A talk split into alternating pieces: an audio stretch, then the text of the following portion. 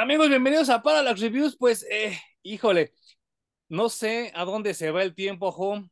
No sé qué, pedo. Eh, eh, precisamente esta semana se cumplen 30 años de que se publicó por primera vez Doomsday, la muerte de Superman. en Estados Unidos, en los 60 preguntaban dónde estabas cuando John F. Kennedy murió en los 70s, 80s te preguntaban dónde estabas cuando murió JR, el personaje ficticio de, de la serie de Dallas. Y en los 90s la pregunta era dónde estabas tú cuando murió Superman. ¿Y dónde estabas tú, Hum? ¿Cómo estás? En la secundaria. Oh, sí, sí, sí. Eh, ¿Cómo te va, Hum? Muy bien, acordándome, tratando de acordarme de qué pasaba hace 30 años, güey. Pues sí, estaba en primero de secundaria, si no estoy recordando mal. Sí, yo también. Para mí fue un año terrible, güey. Terrible porque se murió Superman y se murió Freddie Mercury. ¡Oh, es verdad! Ya no Casi al mismo tiempo, sí. No. Entonces, este, pues sí, fue un año gacho, uno sí regresó de la muerte, otro ya no pudo volver, ¿no? Pero, pero las dos se sentían, se sentían terminales porque fue todo un fenómeno, güey. O sea, de verdad parecía que habían matado a Superman y que no iba a regresar. Bueno, es que esa era la intención. O sea, muchas cosas eh, eh, se han obviado porque sí, pues eh, el Superman ha sido el trendsetter, o sea, como, como que el que siempre pone las tendencias en todo. Eh, Superman fue el primer personaje en tener su cómic solo, el primer personaje en tener un programa de televisión, el primer personaje en tener un serial de cine, el primer personaje en tener una película largometraje, y así me puedo seguir toda la pinche hora del podcast. Pero Superman es el primer personaje que tiene una muerte importante en los cómics. De ahí en fuera, yo lo he dicho varias veces en otros videos, tanto contigo como con Po, yo creo que de ahí en fuera, las únicas que se le igualan en importancia, en peso, es la del Capitán América y la de Archie. De ahí fuera, todas las demás valen madre, ¿no? Yo creo que sí. Y además, regularmente las muertes de los superhéroes ocurren y duran muertos muy poco, ¿no? O sea, al menos los importantes, ¿no? Si matas a Spider-Man, si matas a Batman, si matas al Capitán América, etcétera, etcétera. Y algo bien, bien loco es que mataron al personaje cuando tenía cuatro títulos al mes. Sí. Y los cuatro títulos siguieron, güey. O sea, se la pasaron los siguientes diez números eh, contando el funeral. Ajá. Y los siguientes diez contando el futuro de cuatro que reclamaban el trono. O sea, de mm. lo que decían ser Superman. Y otros tantos para regresar al original. O sea, sí fue un evento que al menos se aventaron un año. ¿Te acuerdas? Eh, en esta época eh, de, de, los, de las reimpresiones, eh, sacaron el primer compendio que era el del Return of Superman. Y era un madrazo como de este tamaño. Ahora ya existen ómnibus, como este que tengo atrás de Darth Vader. Ya existen esto que se llama ómnibus. En ese entonces no existía. Fue el primer también ómnibus que se, que se publica ever, o sea, nunca existía nada así, pero el evento fue tan importante y la gente estaba tan ávida de comprarlo que lo quería fuera como fuera. Eh, si no me equivoco, yo me quedé en la cuarta impresión de Superman 75, pero dices que hay dos más, ¿no? Eh, no, sí, es la última, es la cuarta. La verde. No, se reimprimieron más, pero eh, son cuatro ediciones, digamos, eh, normales, de portada normal. Pero aparte de esas cuatro impresiones, existe la impresión de la bolsa negra. Sí. Y la edición platino. La de la gris. ¿Esa la tienes tú? Sí. Wow. Creo que eres la única persona que conozco que la tiene. Era carísima. Era carísima. Sigue siendo cara y son, pues son raras, ¿no? No hicieron. Le voy a poner, no hicieron muchas entre comillas. Deben de, deben de ser como unas 10 mil. Mm. Pero, pues, en relación con todas las impresiones de los demás, no mames, hay. No dudo que haya millones de cómics de Superman de la muerte, güey, entre todos. ¿Qué incluye la, edición platino? Es que nunca, nunca pude tener una siquiera en mis manos. La vi de lejos y pregunté y dije, ay, no, eh, déjenla ahí. Es exactamente lo mismo que la de la bolsa negra, solo que la bolsa era, en vez de la S roja escurriendo, es una S plateada escurriendo. Ok. Y en la parte de adentro, la de la bolsa negra era como una lápida, asemejaba a una Ah, lápida. Claro, sí es cierto. Y la S era gris y en la edición de platino era plateada. ¿no? Ese cómic sí lo llegué a ver abierto y que te lo vendían ya sin, sin la bolsa platinada, pero también es carísimo, ¿eh? Aunque no tenga la bolsa, sigue estando carísimo ese de la lápida. Sí, es que hicieron, hicieron pocos realmente. Te digo, pocos entre comillas, ¿no? Porque claro. ahora hay ediciones de solo mil o solo 100 piezas y esas sí son realmente exclusivas Sí. en cuanto a coleccionables se refiere, ¿no? Pero, eh, pues en ese entonces, güey, yo creo que vendieron lo que quisieron. O sea, No, no, no, no. eh, O sea, si, si hoy tenemos tiendas de cómics, de verdad es gracias a la muerte de Superman. O sea, no es gracias a Batman del 89, no es gracias a Christopher Nolan, no es gracias a nada que tenga que ver con Batman. Si realmente hoy tenemos tiendas de cómics que solo vendan cómics, es gracias a la muerte de Superman. Porque como dice Hum, en el 92, puestos de revistas normales aquí en México, por si nos estás viendo en otras, o nos estás oyendo en otras partes del mundo que no sea México, en México tenemos puestos de revistas todavía puestos de revistas en español que se dedicaban solo a vender periódicos y TV y novelas, empezaron a vender cómics en inglés, porque era mucha lana la que dejaban los cómics en inglés. Y luego puestos que se especializaban en cómics se convirtieron en tiendas.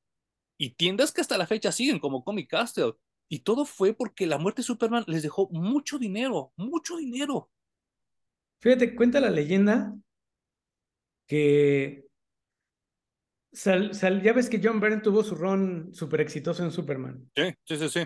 Y a la par estaban produciendo el show de Lois and Clark. Ajá, ajá. Entonces, el run de John Byrne termina con la pedida de matrimonio y la revelación a Lois de que Clark Kent es Superman, básicamente. Ok, sí, sí, sí, sí, claro. Y fíjate, ahorita los, lo, no los tengo a la, a la, mano, pero ahorita los busco en lo que comentas eso. Eso fue en la miniserie de la crisis de la kriptonita carmesí, ¿te acuerdas? Ajá, ajá. Que, que, fue con la que yo empecé a leer Superman así de manera corrida, ¿eh? Que ya algún día hablaremos de ella porque también es excelente. Sí. Y entonces, eh, lo que quisieron hacer, Warner lo que quiso hacer fue casar a Superman al mismo tiempo. Uh -huh en el cómic y en la televisión. Pero, pues como tuvo mucho éxito la serie de televisión, le sumaban capítulos y le sumaban capítulos y le sumaban temporadas, entonces nunca ocurría la esto de vamos a casarlos, güey. Uh -huh. Y entonces le decían a los cómics, pues espérense, espérense, espérense. Y ya no estaba vendiendo tan bien Superman después del run de John Byrne. Entre comillado, ¿eh? Fue matarlo. O sea, ya sabes, salen de estos comentarios así de pues mátenlo. Ja, ja, ja, ja, ja, ja. Y creo que fue, creo que fue Jerry Ordway de el que dijo eso. Creo que sí. Uh -huh. Así como que jijiji, ja, ja, ja, y alguien se lo tomó muy en serio, güey. Sí, sí, sí, sí. Y terminaron matándolo. O sea, imagínense que esto fue en 1992 y tuvieron que pasar cinco años para que realmente lo casaran, solo en los cómics. Sí. Ya no ocurrió en la televisión, pero no es que esto haya sido una cosa ultra planeada. No, no, no, no. Como bien dices, eh, John Byrne se va. Nunca se ha dicho realmente las circunstancias en las que se va, porque John Byrne es un talentazo y alabado sea su nombre cada vez que lo mencionamos, pero es una persona de un temperamento muy, muy culero. O sea, ese güey siempre ha sido un amargado de, de primera y no sabemos las circunstancias por las cuales deja el título de Superman. Y se ha hecho como usanza de que John Byrne cuando deja un título, deja una bomba en el último, en el último capítulo. Y entonces, como bien dice Hum, deja como varias cosas, deja el compromiso de Lois con Clark, deja la, la, la, la masacre, porque no puedo llamar de otra manera cuando eh, Superman eh, aniquila a los de la zona, a los de Krypton y los manda a la zona fantasma, deja también por ahí cabos sueltos con Perry White y Jimmy Olsen, y les dice, pues ustedes hagan su chamba, cabrón. Yo ya me fui, tan, tan. Y entonces, en una junta con Janet Kahn, con Jerry Orwell, con Dan Jorgens, dicen, ¿qué, se, qué, qué sigue, güey? ¿Qué hacemos? Entonces, Janet Kahn dice, como, como, como, como bien comenta Hum, pues ya hay que casarlos, ¿no? O sea, la relación. y es que esto es muy en serio lo que voy a decir. Suena tonto ahorita 30 años después, pero sucedía hace 30 años. La relación de Lois con Clark era la que veíamos en las caricaturas, la que veíamos en las películas de Christopher Reeve, donde Lois se la pasaba pendejeando a Clark todo el tiempo y lo ignoraba y le decía estúpido y le robaba las notas. Pero en el cómic, John Byrne y todo el equipo alrededor de él construyen una, una relación sentimental nunca antes vista en los cómics, ¿eh? donde los dos se respetan, donde los dos se quieren, donde los dos hay una admiración mutua muy cabrona. Hasta Porque donde los dos son buenos reporteros, ¿no? O sea, también lo divorcia de esta imagen de tonto y despistado. Sí, sí, sí, Justo eso te iba a preguntar, Hum. Hasta donde yo tenía entendido, en ese run de John Byrne, creo que Lois tiene dos Pulitzers y Clark solo tiene uno. Y entonces, Algo así pasa, sí. está como esa competencia de, de a ver quién es el más chingón, pero una competencia sana, no como en las caricaturas o como en las películas, ¿no? Eh, te dan a entender que, que Lois es una excelente reportera, pero que Clark no se queda nada atrás, o sea, por algo Perry White le da cada vez las notas más peligrosas, más importantes, y entonces se construye una relación muy chingona que de verdad eh, ni Spider-Man la tiene y Batman mucho menos, ¿no? O sea, la relación de Lois y Clark es muy, es tan importante que se han hecho dos series de televisión al respecto a eso, ¿no? Está Lois and Clark y ahorita está Lois and Superman que se sigue transmitiendo.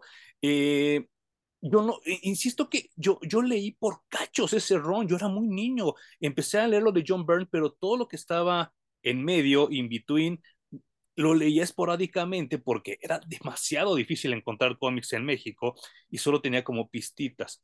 De repente en las noticias empieza el rumor de que se va a morir Superman, se va a morir Superman, y todos así de, ¿cómo que se va a morir Superman? ¿Qué pedo? Y, y, todos teníamos en la mente algún recuerdo de alguna caricatura o algún cómic que veíamos donde se moría y regresaba. Y entonces sí era así de, ah, sí, sí, güey. Pero ya de repente te empiezan a decir, no, güey, es que no va a regresar. Se acabó, tan, tan, se acaba el título. Y ahí es cuando empiezas a tomar las cosas en serio, ¿no? No, además, eh, una cosa es que te llegue de oídas y que te platiquen que se van a morir los que saben de cómics y los del puesto te dicen que ya van a empezar a salir los cómics de la muerte de Superman. Pero ya cuando lo ves en las noticias. En las noticias. O sea, estás viendo la tele y está el noticiero y de pronto te salen con que la muerte de Superman, dices, ¿qué pedo? Sí. O sea, de entrada, ahora es muy común eh, incluso ver anuncios en la televisión de cómics. Cosa que se me hace totalmente surrealista, pero ya existe. A mí también me saca mucho de onda, güey, porque jamás en la vida había ocurrido mucho menos en las noticias, ¿no? O sea, no era algo que, que, la gente se tomara en serio.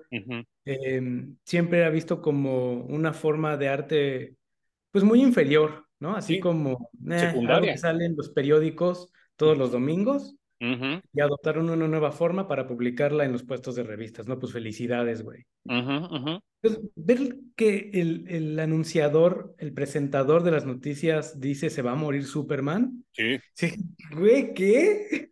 Sí, sí, sí, sí, sí. Y, y, y, y vaya, eh, en ese entonces, ahorita, ahorita las noticias, ah, sé que hay muy, muy poca gente que nos ve, que todavía ve televisión, pero si ahorita tú prendes cualquier noticiero, hay un canal que es 24 horas de noticias en Televisa que se llama Foro TV, ahora las noticias son más editorializadas, o sea, los presentadores dan la opinión de las cosas, eh, se hacen los chistosos y, es, es, horrible ver noticieros ahora, ¿no? Hace 30 años las noticias eran serias, serias, serias. La gente transmitía en traje, no se reía jamás, lo único que hacía era leer la noticia y tan, tan. Y en ese, en ese, en ese tenor de seriedad daban la noticia de que Superman va a morir en el número 75 que se, se publicará el 17 de noviembre. Entonces si decías, ¿qué pedo? Esto sí es en serio, ¿no? Entonces todos nos abocamos a buscar los que iban a ser, entre comillas, los últimos cómics de Superman, porque decíamos, se acaba una era, ¿no?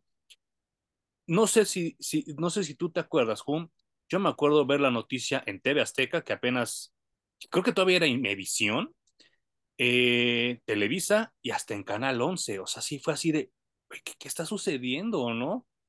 Entonces, yo empecé a ir a, a dar cómics, que le mando un saludo a mi amigo Andrés, que por cierto fue su cumpleaños hace poco, pero al otro era rey de los cómics, que era el Bazar de Pericuapa. ¿Tú llegaste a ir ahí? Pues fíjate que cuando salió, obviamente yo quería la de la bolsa negra. Y entonces conseguir el de la bolsa negra era un viacrucis terrible, güey. O sea, tenías que ir de un lado a otro por toda la ciudad vagando y alguien te pasaba un tip de que en tal lugar la tenían disponible y en tal lugar y en tal lugar. Yo visité unos seis lugares de venta de cómics. el último que visité fue el Tianguis de Pericuapa. Y cuando salió y el primer rumor y los primeros que lo adquirieron costaba 25 pesos el, el pinche cómic. Traduciéndolo ahora, ¿qué sería? ¿Unos 500? No, no tengo idea cómo sería la traducción. Pero era caro. Pero bueno, sí, ponle como unos 500 pesos, porque era una edición, digamos, más especial y más limitada que la normal. a, los dos días de intentarlo conseguir, no, pues ya ve acá, pero ya está en 50 pesos. Y a los mm. tres días ve acá, pero ya está en 100. Uh que fui al bazar de Pericuapa eh, bajo el rumor de que allí tenían copias y que ya costaba 200 pesos, güey, ¿no? No manches. Yo de todas maneras iba con mi dinero así y cuando llegué ya no había ni madre. No, ma. Yo, eh, bueno, ya eh, esa de 200 se traduciría ahora como de 2 mil pesos, ¿eh? O sea, sí, era, mucha lana lo que estábamos pagando. En días, en ¿Mm? días, no, no pasaron meses. Sí, sí, sí, sí. o sea, tenemos que tocar puntos importantes. Ahora la historia, ah, eh, eh, eh, en Estados Unidos se inventó el término de revisionist, así como revisionista. Y entonces ya la gente, ahora, los cuarentones, empiezan a decir, no, los noventas fue una, época muy mala de los cómics, bla, bla, bla. No, no es cierto. Los noventas fue el super boom de los cómics. Si no fuera por los noventas, ahorita no habría cómics, así se los pongo. Y para subrayarlo, si no fuera por la muerte de Superman, no habría lo que tenemos ahorita en cómics, pero ni de broma, ni de broma. O sea, antes de la muerte de Superman, si tú leías cómics, o eras un, o eras un chamaco meco, o eras un albañil, porque en México solo esas dos personas leían cómics. Entonces la muerte de Superman empieza a llegar a librerías importantes como Gandhi, eh, bueno, no, en ese tiempo no existía Gandhi, pero existía, existía la librería de Cristal, existía la librería Graphics, y entonces el ver ahí cómics era así de, wow, no mames, o sea, por fin nos están dando el reconocimiento que merecemos los lectores, ¿no? Eh, ¿a, qué voy con esto? Eh, la gente que hizo lana con la muerte de Superman, pues yo a veces lo digo que Dios me los tenga hinchados en billetes, pero ellos de verdad se hincharon en billetes. Eh, hay una edición que es la primera, la primera cuando llega Doomsday, que le comentaba yo a Home, ahorita la buscaré para mostrárselas. Yo solo la tengo en reimpresión, esta.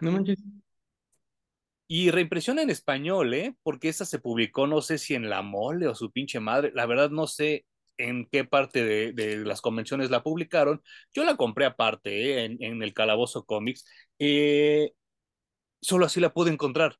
Llevo años buscándola, tampoco le pongo el ahínco porque le comentaba a Hum que John Boxlandov no es como mi dibujante de Superman favorito y dije, ah, bueno, a fin de cuentas ya la tengo en compendio, ya la tengo en compendio en inglés, en español y ya, ya, cuando la vi así dije, ah, me la voy a comprar así. Pero este número lo tenían no al frente de las tiendas, lo tenían hasta atrás porque solo los ricos lo podían pagar. Era así de, si un cómic en ese entonces nos costaba cuatro pesos, que es lo que costaba un dólar, ese costaba 27, costaba 30. Entonces en tu mente decías, es que estoy pagando cuatro cómics por un cómic, ¿no? Es mucha lana. Y entonces mejor prefería comprarme los, los subsecuentes. ¿Tú cómo conociste este, esta, precisamente esta portada, Jum? Eh, pues también, o sea, buscando dónde empezó todo, básicamente, güey. Y para hablar de ediciones, o sea, me encanta porque esto refleja que no sabían lo que tenían entre las manos. No. Eh, un cómic se manda a reimpresión cuando se agota lo que ya imprimiste y se acabó, güey, vamos a mandarlo otra vez para volver a surtir y cumplir con la demanda. Eh, con ese cómic con el que empieza la historia de la muerte de Superman, hay cinco reimpresiones. No manches, no manches.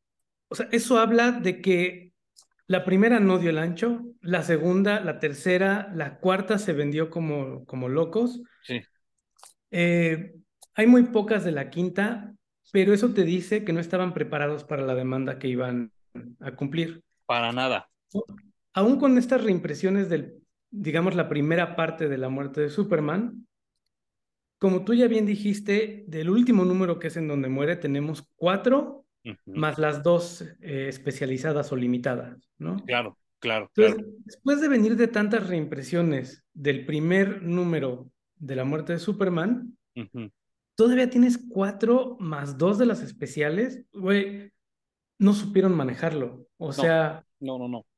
Porque cuando yo ya sé que hace cinco cómics vendí, no sé, 400 mil, el de la mera muerte de Superman voy a hacer una impresión de un millón de ejemplares. Y aún así sobrepasaron la venta, güey. Entonces tuvieron que mandar a reimpresión el mero, mero número. Se me hace una locura. Sí, claro. Y sabes que lo, peor de todo es que estamos hablando de, de, una época donde todavía se imprimía en offset, la impresión digital apenas estaba en pañales y no, no se arriesgaba mucha gente a hacerlo, a pesar de que con el tiempo se hizo más barato, pero se tenían que hacer placas, se tenían que cargar tintas, se tenía que cargar papel. Entonces, como dice Hum, los de DC han de haber dicho, en la madre, ¿qué hacemos? Porque tengo otros cuatro títulos atrás de Superman que tienen que imprimirse. Y entonces tengo que imprimir también este porque la gente quiere leer y su pinche madre. Y entonces se han de haber vuelto locos. O sea, a nivel editorial, han de haber dicho, no mames, ¿qué hicimos? O sea, yo, creo que cuando revisaron su cartera dijeron, ah, sí, pero de momento han de haber dicho, ¿qué pedo? ¿Qué hicimos, güey? No, no, no, no mames. La reventaron, güey, la reventaron. Sí, claro. Y el, el, este, disparo de ventas en el título de Superman reflejó también un disparo de ventas en toda la industria del, del cómic, ¿no? Todo, todo vendió más. A tal nivel que casi que cualquier cómic que tengas de los noventas vale pa' pura madre, güey. O sea, lo vendes en unos cuantos dolaritos porque en realidad se imprimieron tantos cómics en los noventas. Sí. Eh, era, era tan tanta el hambre que empezaron a producir portadas paralelas o portadas variantes. Que también empezó con Superman.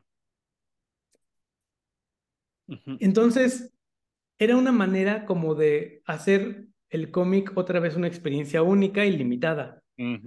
Esta es la edición para todo el mundo, que son cientos de miles, y estas son, no sé, dos mil, cuatro mil, cinco mil portadas especiales que sacamos, y seguían vendiendo, güey, es, es increíble. Sí, no, y está muy cabrón. Y otra cosa que también ocurre en, en el mundo de la muerte de Superman, que yo cuando llego y les dije, bueno, ok, este es el uno, ¿cuál es el 2? Y entonces me sacan esta madre. Yo, no, güey, no, te estoy diciendo de la muerte de Superman, o sea, del título de Superman. No, es este, cabrón. No, güey, aquí dice Justice League of America. Ah, es que aquí continúa en el título de la Liga de la Justicia. Yo así de puta madre, pues ¿cuándo voy a terminar, no? Entonces tuve que comprar mi primer cómic de la Liga de la Justicia en inglés. Yo ya había comprado unos en español, pero este fue el primero que compro en inglés. Aquí va mi primera pregunta súper, súper de geek, porque te tengo varias hoy, Hum. Yo cuando compro este cómic y veo estos culeros, digo, ¿quién son? Esos no son la Liga de la Justicia, no son los super amigos. ¿Quién son esos güeyes? ¿Te pasó lo mismo o tú ya los conocías? Yo no entendía ni madres, güey. o sea, para empezar, ¿quién es Booster Gold? ¿Quién es Bloodwind? ¿Quién es Ice? ¿Qué, ¿qué está pasando? Porque la Liga de la Justicia es otro pedo, ¿no? Sí, claro. Y además, eh, Superman al frente de la Liga de la Justicia, no sé si es una responsabilidad que el personaje adquiriría de manera natural, ¿no? Claro. O que él aceptara, ¿no? ¿no? No, y todo era rarísimo, güey. Pero funcionó porque es una Liga de la Justicia a la que Doomsday le parte la madre en tres segundos. Horrible, horrible. O sea, eh, hay escenas eh, con el tiempo descubrimos que este Bloodwind era el Martian Manhunter como este con amnesia, ¿no? Él es el miembro más fuerte. Él es el como que el que se le puede poner al tiro a Doomsday. Con todo y todo le paran una chinga horrible, ¿eh? O sea, Guy Gardner, un experto en usar el anillo, en, este, en esta vez tenía el anillo de siniestro, el amarillo, le pagaran la mega madriza y ellos eran los dos más poderosos, ¿no? Los que podían haber como que, no detenido, pero por lo menos así como que empujar tantito atrás a Doomsday, les paran una chinga horrible, ¿eh? Y, y entonces te das cuenta de que Doomsday va en serio. Y esa es otra cosa que olvidé mencionar hace rato con esta portada. Cuando me dicen se va a morir Superman, en mi mente, pues Lex Luthor, Darkseid, Brainiac, y resulta que no era ninguno de los tres. ¿Quién va a ser entonces? No, un monstruo nuevo que va a llegar, te decían en las tiendas. Y yo así de, pues, ¿qué monstruo, güey? ¿Qué? O sea, ¿cómo? ¿Qué pedo, no? Entonces veo, pues en este cómic, cómo ese monstruo desconocido les para la mega chinga a la Liga de la Justicia, mientras que Superman estaba en un programa de televisión, lo estaban entrevistando. Y entonces aquellos que eran como la fuerza de la fuerza secundaria trata de detener a Doomsday, no pueden. Y sonará broma, porque es una broma en Estados Unidos de que yo te podría vencer con una mano atada a mi espalda. Doomsday tenía la mano atada a su espalda y con todo y todo les para la chinga al mejor equipo de superhéroes que tenía DC en ese entonces. Entonces yo sí me quedé así de, ¿qué, qué pedo? ¿Qué, ¿Qué, está sucediendo? ¿No? O sea, y entonces te crea un super morbo, ¿no? Porque dices, ¿qué va a pasar después? No sé. es que a mí me, me, encanta, güey, porque no te explican nada. Uh -huh, uh -huh. O sea, este personaje, yo me imagino la junta editorial de, bueno, ¿y a quién le vamos a poner de enemigo, no? Sí, y todos sí, discutiendo, no, pues a este, a este no, porque este no, este sí, este bla, bla, bla, ¿no? Dando mil razones. Uh -huh. Y alguien dijo, pues pongan una fuerza de la naturaleza, güey. Pongan el nombre que quieran, los músculos que quieran, que salga Sí. de la nada Uh y que -huh. le parta la madre a todo el mundo y sea imparable. Sí. Va, Sí, sí. güey, porque no le dieron ningún background. Solo Nada. de pronto es, un- es un puño golpeando eh, para salir de la tierra y cuando logra salir de la tierra, solo sale a partir madres. Y entonces, como es no. muy poderoso, el único que va a ir a, a- a pon- ponerle un alto y a ponerse en la madre es Superman, güey, porque nadie más lo puede parar.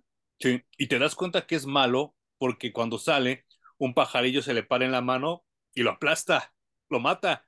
O sea, te das cuenta que ese güey no puede ser bueno de ninguna manera, ¿no? Y es en este cómic que les mostré. Perdona a la gente que nos está oyendo, pero si ustedes le meten en Google, es Justice League of America 69, la primera edición, obviamente, del diciembre del 92.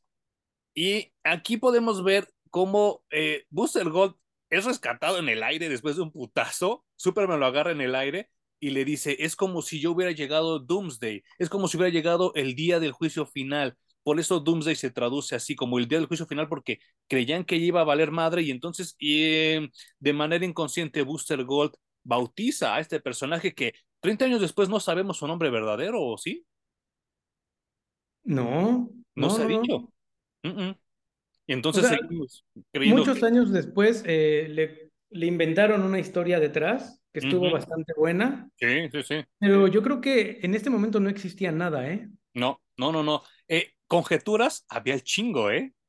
Que decían que era enviado de Darkseid, que decían que era una creación del ex Luthor, que decían que.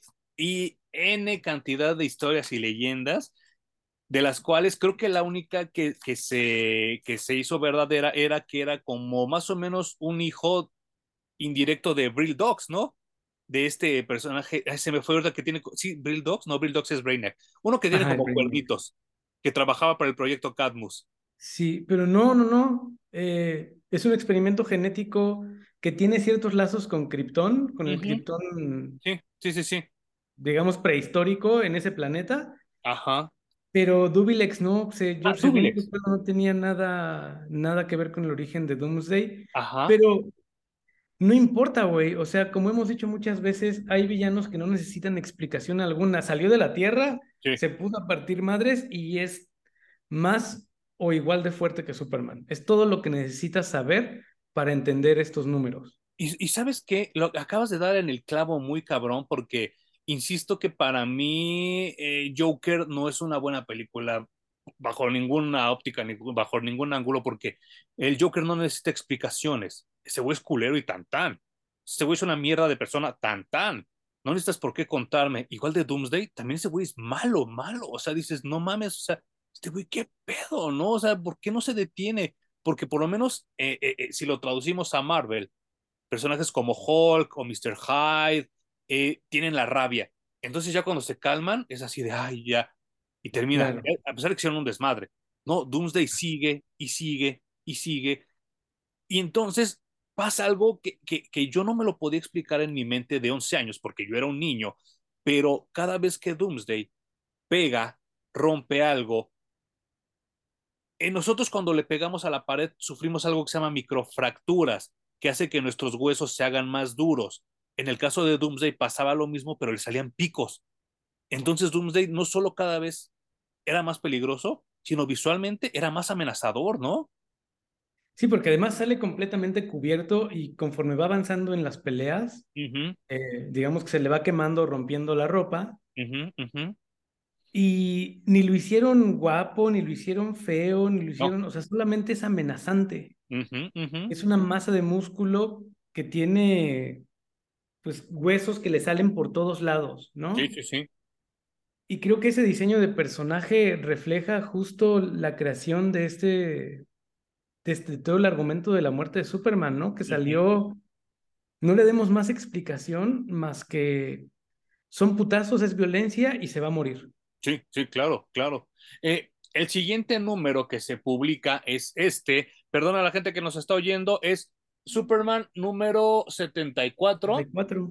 del 92 una de las mejores portadas que he visto en la perra vida, porque, pues, ya lo comentaba hace rato, de los que le pudieron haber medio detenido a Doomsday era Guy Gardner con su anillo, y podemos ver a Guy Gardner, a Fire y a Superman haciendo el paro, y a toda la demás liga, ya como que ya, no, güey, no puedo, me salgo, por favor, déjenme salir, y veo por primera vez en mi vida algo que yo nunca me hubiera imaginado ver en un cómic, y mucho menos en una caricatura, ver como una a un personaje de los cómics se le levanta el brasier.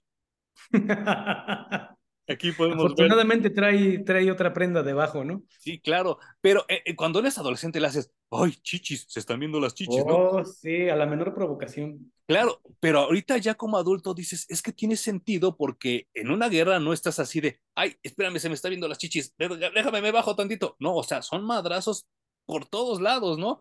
Y este cómic en particular me gusta mucho porque, eh, no sé, digo, no quiero decir así como que, no quiero ser insistente ni recalcativo, pero a mí lo que hace Bogdanov no me gusta. Pero este número y el anterior de la Liga de la Justicia ya estaba dibujado por Dan Jorgens. No mames, el mejor trabajo de su vida, yo creo, ¿no? En esta época. Yo se lo atribuyo a su entintador porque dibujó ¿no? la Liga de la Justicia. Uh -huh. Y en Superman se ve un trabajo supremo, güey. Sí, Incluso comparando sí, sí, los dos títulos. Sí, tienes razón.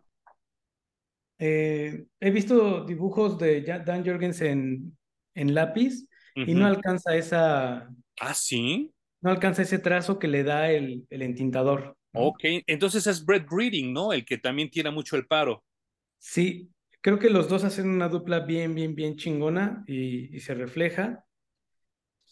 Y pues fíjate que curioso cómo mencionas que en la guerra no hay, no hay cómo estarte cuidando, porque eso me llevó a que Superman termina hasta sin playera. ¿no? Sí, sí, sí, claro. Y eso o sea, no, era, no era común. Hay una regla, ahora ya muy hablada y completamente escrita, uh -huh. de que a los superhéroes no se les rompe el traje, güey. O sea, no. es, y si es se les rompe, se les rompe ¿no? en lugares claves, ¿no?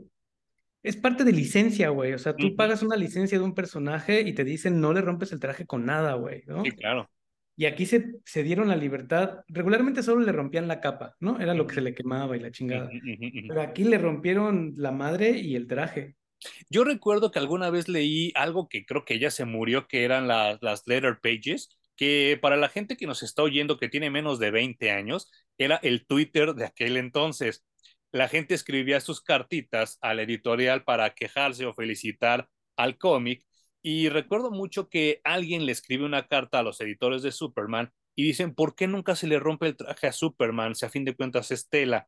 Y entonces de manera como muy, como muy zorra, como muy inteligente, de esa inteligencia así de que te sacas las cosas en cinco minutos, John Byrne contesta, es que Superman tiene una aura psicoquinética y por eso esa aura psicoquinética le protege la ropa y por eso nunca se le rasga. Pero aquí el solito, bueno, aquí la editorial solita rompe su regla dándote a entender que Doomsday estaba por arriba de esa aura psicoquinética y le rompe la madre no solo al traje, sino a la piel de Superman, lo cual está súper cabrón. Y otra cosa que no sé si te acuerdas, Juan, pero a mí, a mí me, me, me dejó pendejo cuando lo vi, es que a Guy Garner, de los putazos, le cierran los dos ojos como de Rocky. Y entonces él dice, no mames, oriéntenme, no puedo ver, o sea, les quiero ayudar, pero no puedo, no, no veo ni madres, ¿no? Y el güey está desesperado porque Guy Gardner es un presumidazo de primera y él como que siempre quiere estar acá en, en el primer plano y todo, pero le quitan la visión, no puede ver nada y, y, y se frustra, se encabrona, dice, güey, guíenme, ¿qué pedo? ¿Qué está sucediendo? Y él nada más sí. son los putazos, totalmente impactante, ¿no? Sí, y creo que es de los pocos cómics en donde se siente muy real la violencia porque uh -huh. de número a número sí se transportan los moretones, sí. eh, las cortadas, los trajes rotos. ¿Te acuerdas? Y, bueno, Ajá. hasta el hospital fueron a parar varios, ¿no? Sí, eh, claro. Bluebeard queda en coma. Bluebeard queda en coma. Sí, sí, sí. Y llega el momento donde hasta, hasta le dicen, güey, no, lleguenle, lleguenle a la verga, váyanse al hospital, porque va, esto va a acabar mucho peor, ¿no? Y se llevan sí. a Blue Beetle al hospital. Y, y, y está súper, súper gacho porque, eh, pues realmente, eh, esta no es la liga, o sea, sí fue la liga de los ochentas, pero es una manera súper culera de acabar con ellos porque la liga de los ochentas, ya lo hemos comentado en muchas ocasiones, que eh, JM de Matis y Kid Kifrin eh, hacían una liga de la justicia muy cómica, que estaba cagado leerla, pero realmente no tenían poderes, y es donde sale Maxwell Lord, y llega Booster Gold y todo. Era como Teen Titans Go, como la caricatura que era pura broma, puro desmadre, puro jijijajaja. Pero imagínense que ahorita Teen Titans Go lo mandan a un episodio de Justice League Dark. Sí sería así de, ¿qué pedo? ¿Qué está sucediendo, no? Y está súper gacho porque te dan a entender que sí mucho jijijijajaja, pero en amenazas súper fuertes, esta liga vale para pura madre, ¿eh? Y entonces les ponen la putiza de su vida, ¿no, Jun? Cañón, pero en, en lo que lo estamos contando, güey, porque toda esta serie yo la comparo con una película de acción, güey, porque ocurre uh -huh. así. Según yo, es el mismo día, güey. Yo también creo que es el mismo día, ¿eh? O sea, y ni siquiera es que era de mañana y se hizo de noche. Pasaron unas cuantas horas sí, para sí, que sí. todo esto ocurriera. Entonces la acción es rapidísima. Uh -huh, uh -huh. Y no o sea, tiene... la Liga de la Justicia le debe de dar en la madre en media hora. Yo creo que sí, es el equivalente como a media hora.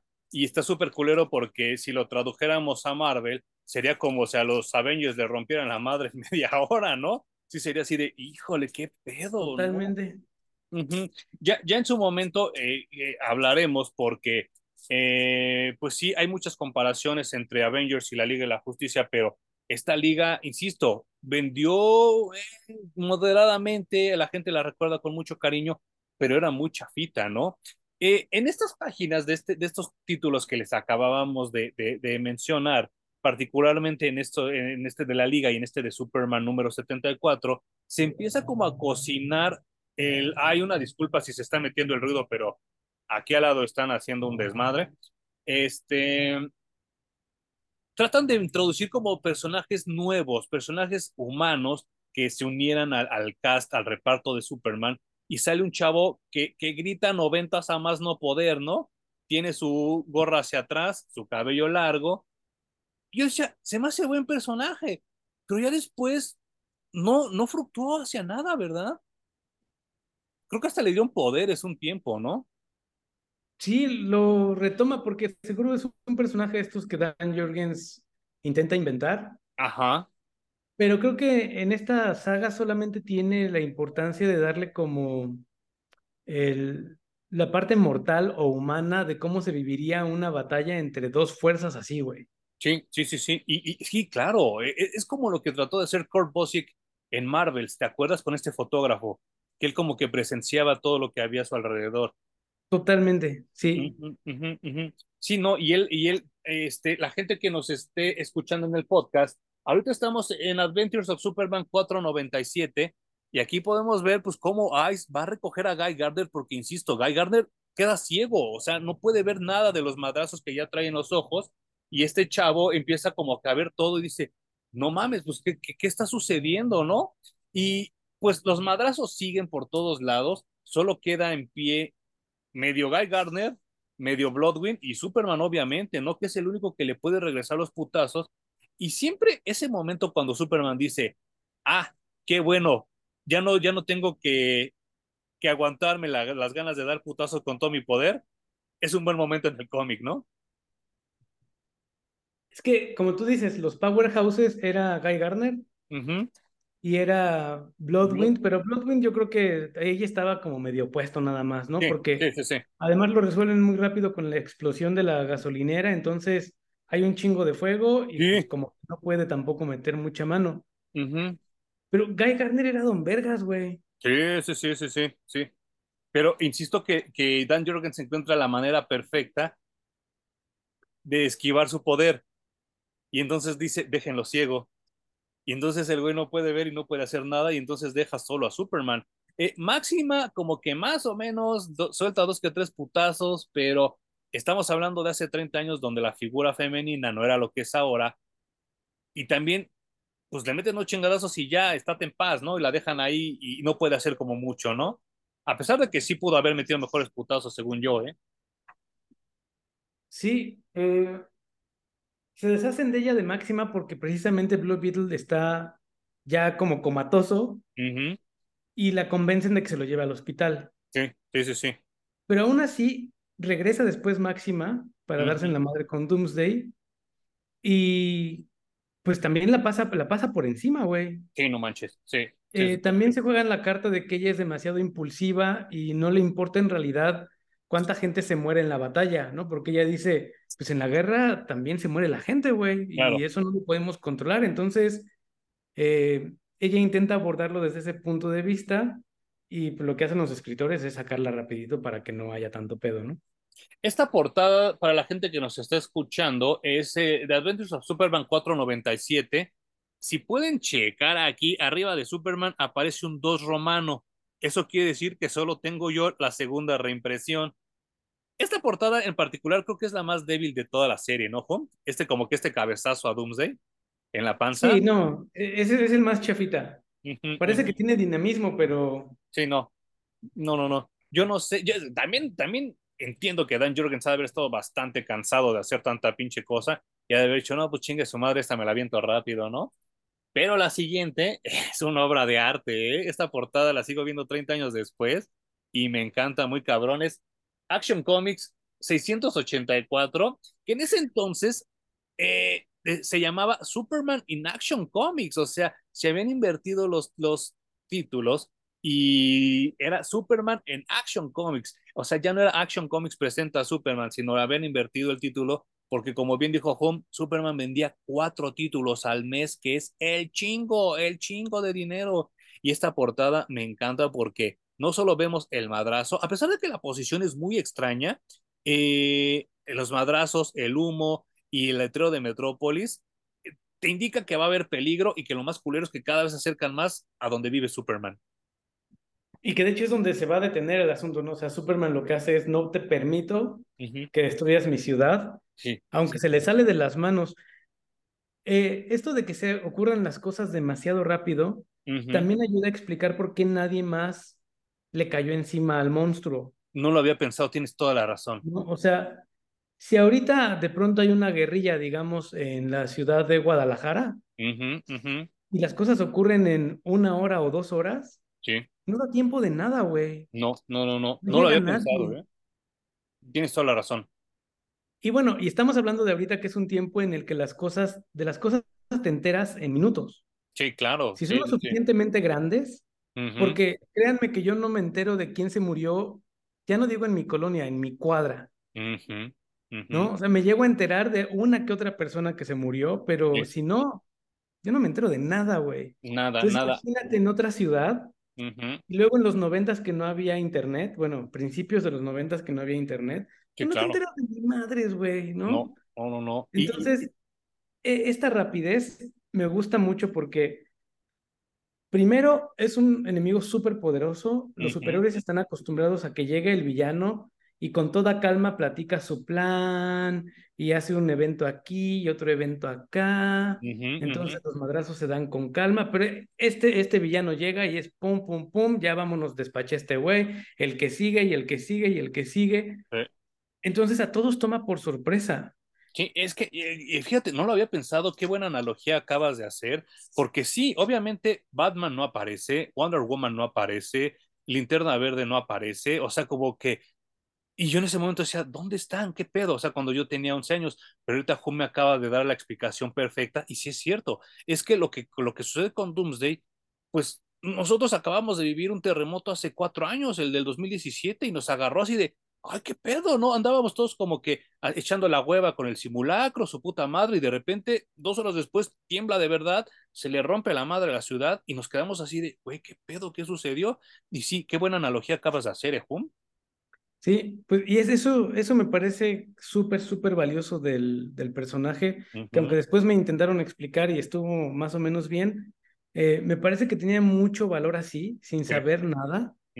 Y creo que hasta es más rico porque los fans, como tú dices, se avientan sus teorías y entonces hay una cantidad de historias inmensas que intentan explicar de dónde viene y para qué y la chingada. Y justo como tú dices, es como un terremoto. de pronto llega, arma un desmadre, mata un chingo de gente y nos quedamos nada más pensando, pues hay que seguirle dando, güey, porque no hay más. no nos vamos a preguntar ¿por qué Diosito nos mandó un terremoto? O sea, no, solo ocurrió y, así es Doomsday. Claro, y ¿sabes qué es lo más cabrón? Que esta historia tiene la fortuna, y quiero decir de verdad, subrayando fortuna, de que sucedió en un mundo pre-Torres Gemelas. Porque se, dan, se, da a entender que todo esto, los superhéroes son como la fuerza de, de, de contención hacia este tipo de amenazas no quiero, no quiero ser grosero, o sea, mi comentario no va en función de disminuir o de desdignificar el trabajo de los bomberos, ni de los policías, ni de las enfermeras. Pero después del 2001, era casi obligatorio que en estas crisis se escribiera, se dibujara, se hablara de los policías, de los bomberos y las enfermeras. Aquí no. Aquí, como dice Hum, es la guerra. Lo más que se menciona son los reportajes del Daily Planet. Y es así de que Lois y Jimmy dicen: No mames, es que tenemos que ir porque si está valiendo verga todo. ¿Dónde está Clark? Ah, no sabemos, no sabemos, güey. En chinga, vamos a la noticia. Y entonces llegan en el helicóptero y, y, son los que cubren la noticia. Pero insisto que si esto se hubiera escrito post 2001, sería de que a ver, el policía que llegó y quiso salvar a Superman y dio un balazo, y el bombero mojó a Doomsday y tampoco funcionó, y hubiera sido totalmente chafa, ¿no? Sí, y además irreal, güey, porque las noticias llegan antes que cualquier servicio de emergencia. Cabrón, súper cabrón. Son unos morbosos de primera.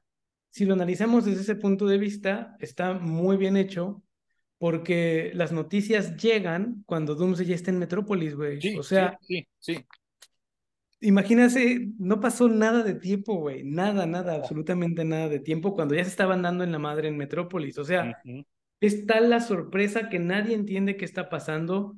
Cuando se enteran de que hay un monstruo que está atacando Metrópolis y que Superman ya está allí, mucha gente ya está así de, ah, bueno, pues ya es una crisis que se va a acabar en dos segundos, ¿no? Y en realidad no pasa así. Y eso a mí me encanta, güey, me vuela la cabeza porque eh, el ritmo de los cómics que se leían en ese entonces era mucho más pausado, mucho más lento. Incluso los que leemos ahora, ¿no? No tienen ese ese ritmo de locura que tuvo la muerte de Superman, que yo creo que también fue uno de los puntos que le ayudó a venderse de esa manera. Y es que como bien dijiste hace rato, ahorita DC y Marvel están como muy eh, enfrascados en contar megasagas. Y entonces es el cómic de Alfred y el cómic de Robin y el cómic de Mujer Maravilla y el cómic de Wonder Girl y los tienes que leer todos porque si no eres pendejo, ¿no? Y entonces así de, güey, no, yo nada más quiero leer la espina dorsal, ¿para qué me hacen tantas pinches, este, sidelines? ¿Para qué tantas pinches, este, historias alternas? No, güey, quiero leer. Y aquí, aquí sucedió lo mismo, ¿no? O sea, el único cómic con, con el que se conecta es con Justice League y tan tan. Y entonces como dice Hum, esto realmente te explican que pasó como en media hora, una hora máximo, ¿no? Y, y, es una hora de madrazos de destrucción y todo. Y entonces llega una portada que, dicho sea de paso, a mí no me gusta tanto, pero fue hiper, ultra, mega famosa que hasta la vi en playeras. Esta de Man of Steel 19, neta, ¿a poco no la viste hasta en playeras, Hum? Sí, y es una portada muy sencilla porque son básicamente dos perfiles, ¿no? El, perfil de Superman y el perfil de Doomsday. Pero están hechos de tal manera que tiene una tensión fuertísima. Que sí te comunica de qué se va a tratar el pinche cómic. y está súper cabrón porque este cómic ya, eh, pues Bogdanov tiene una manera de dibujar, ya lo hemos comentado, muy al estilo entre eh, los 30 y su propio estilo, pero te empezaban a hacer este teaser en estas páginas, que una disculpa para la gente que nos está escuchando, pero esta es una página de una foto de la lápida de Superman. cuando ya empezabas a decir, chingale, pues como que esto sí va muy en serio, ¿no? Y aquí está la pregunta que le hice a Humberto hace rato. ¿Dónde estabas cuando Superman murió? Porque, insisto, esto era como lo de JR en la serie Dallas y, y en la vida real como, como lo de Kennedy. Se estaba muriendo un ícono. Y yo tenía un profesor que en la universidad me dijo que el contexto entre líneas de la lectura que tenía que ver con que George Bush estaba perdiendo la presidencia ante George Clinton porque se estaba cayendo un icono americano. Yo no sé, no se la compro tantos años después, pero en el momento que me lo dijo fue así de, ay puto, pues a lo mejor sí, ¿no? Y, y Bogdanov tiene la, la, la, peculiaridad de que su dinamismo no tiene comparativas, ¿eh? O sea, ese güey sabe mover muy bien a los personajes. Creo que a, a, mi gusto, a mi parecer, le falta mucho detalle a su trazo, pero el dinamismo que tiene está muy cabrón. Y entonces en este cómic sucede algo que, que de verdad yo dije, no mames, no, e, este pedo ya no es lo que yo leía cuando era niño. De un putazo, le, le, le, deshace la cara a Supergirl.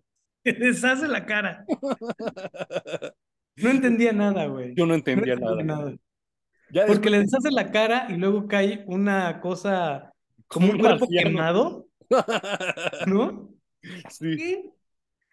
Siempre lo descarté, o sea, para mí eso era como un hoyo negro en la historia de la muerte de Superman. Ajá, Y vine a entender no sé cuántos años después, güey. Yo también, yo también. O sea, es que, es que de verdad, eh, ahorita existe Wikipedia, ahorita existe YouTube, ahorita existen miles de fuentes donde uno puede ir a consultar, es más, hasta Comixology, ¿no? ¿Qué, qué, ¿Por qué están sucediendo estas cosas en los cómics? En ese entonces solo teníamos a nuestros amigos y al de la tienda de cómics que te explicara las cosas. que a veces era un culero y no explicaba ni madres, güey. Decía, cómprale, cómprale si quieres. y entonces, pues, para mí también fue un vacío brutal. Y en esta página, perdón de verdad a la gente que nos está escuchando en el podcast, esta escena me encanta. Es preciosa, sí. Superman con un, con un solo brazo rescata a un cabrón que estaba a punto de morirse.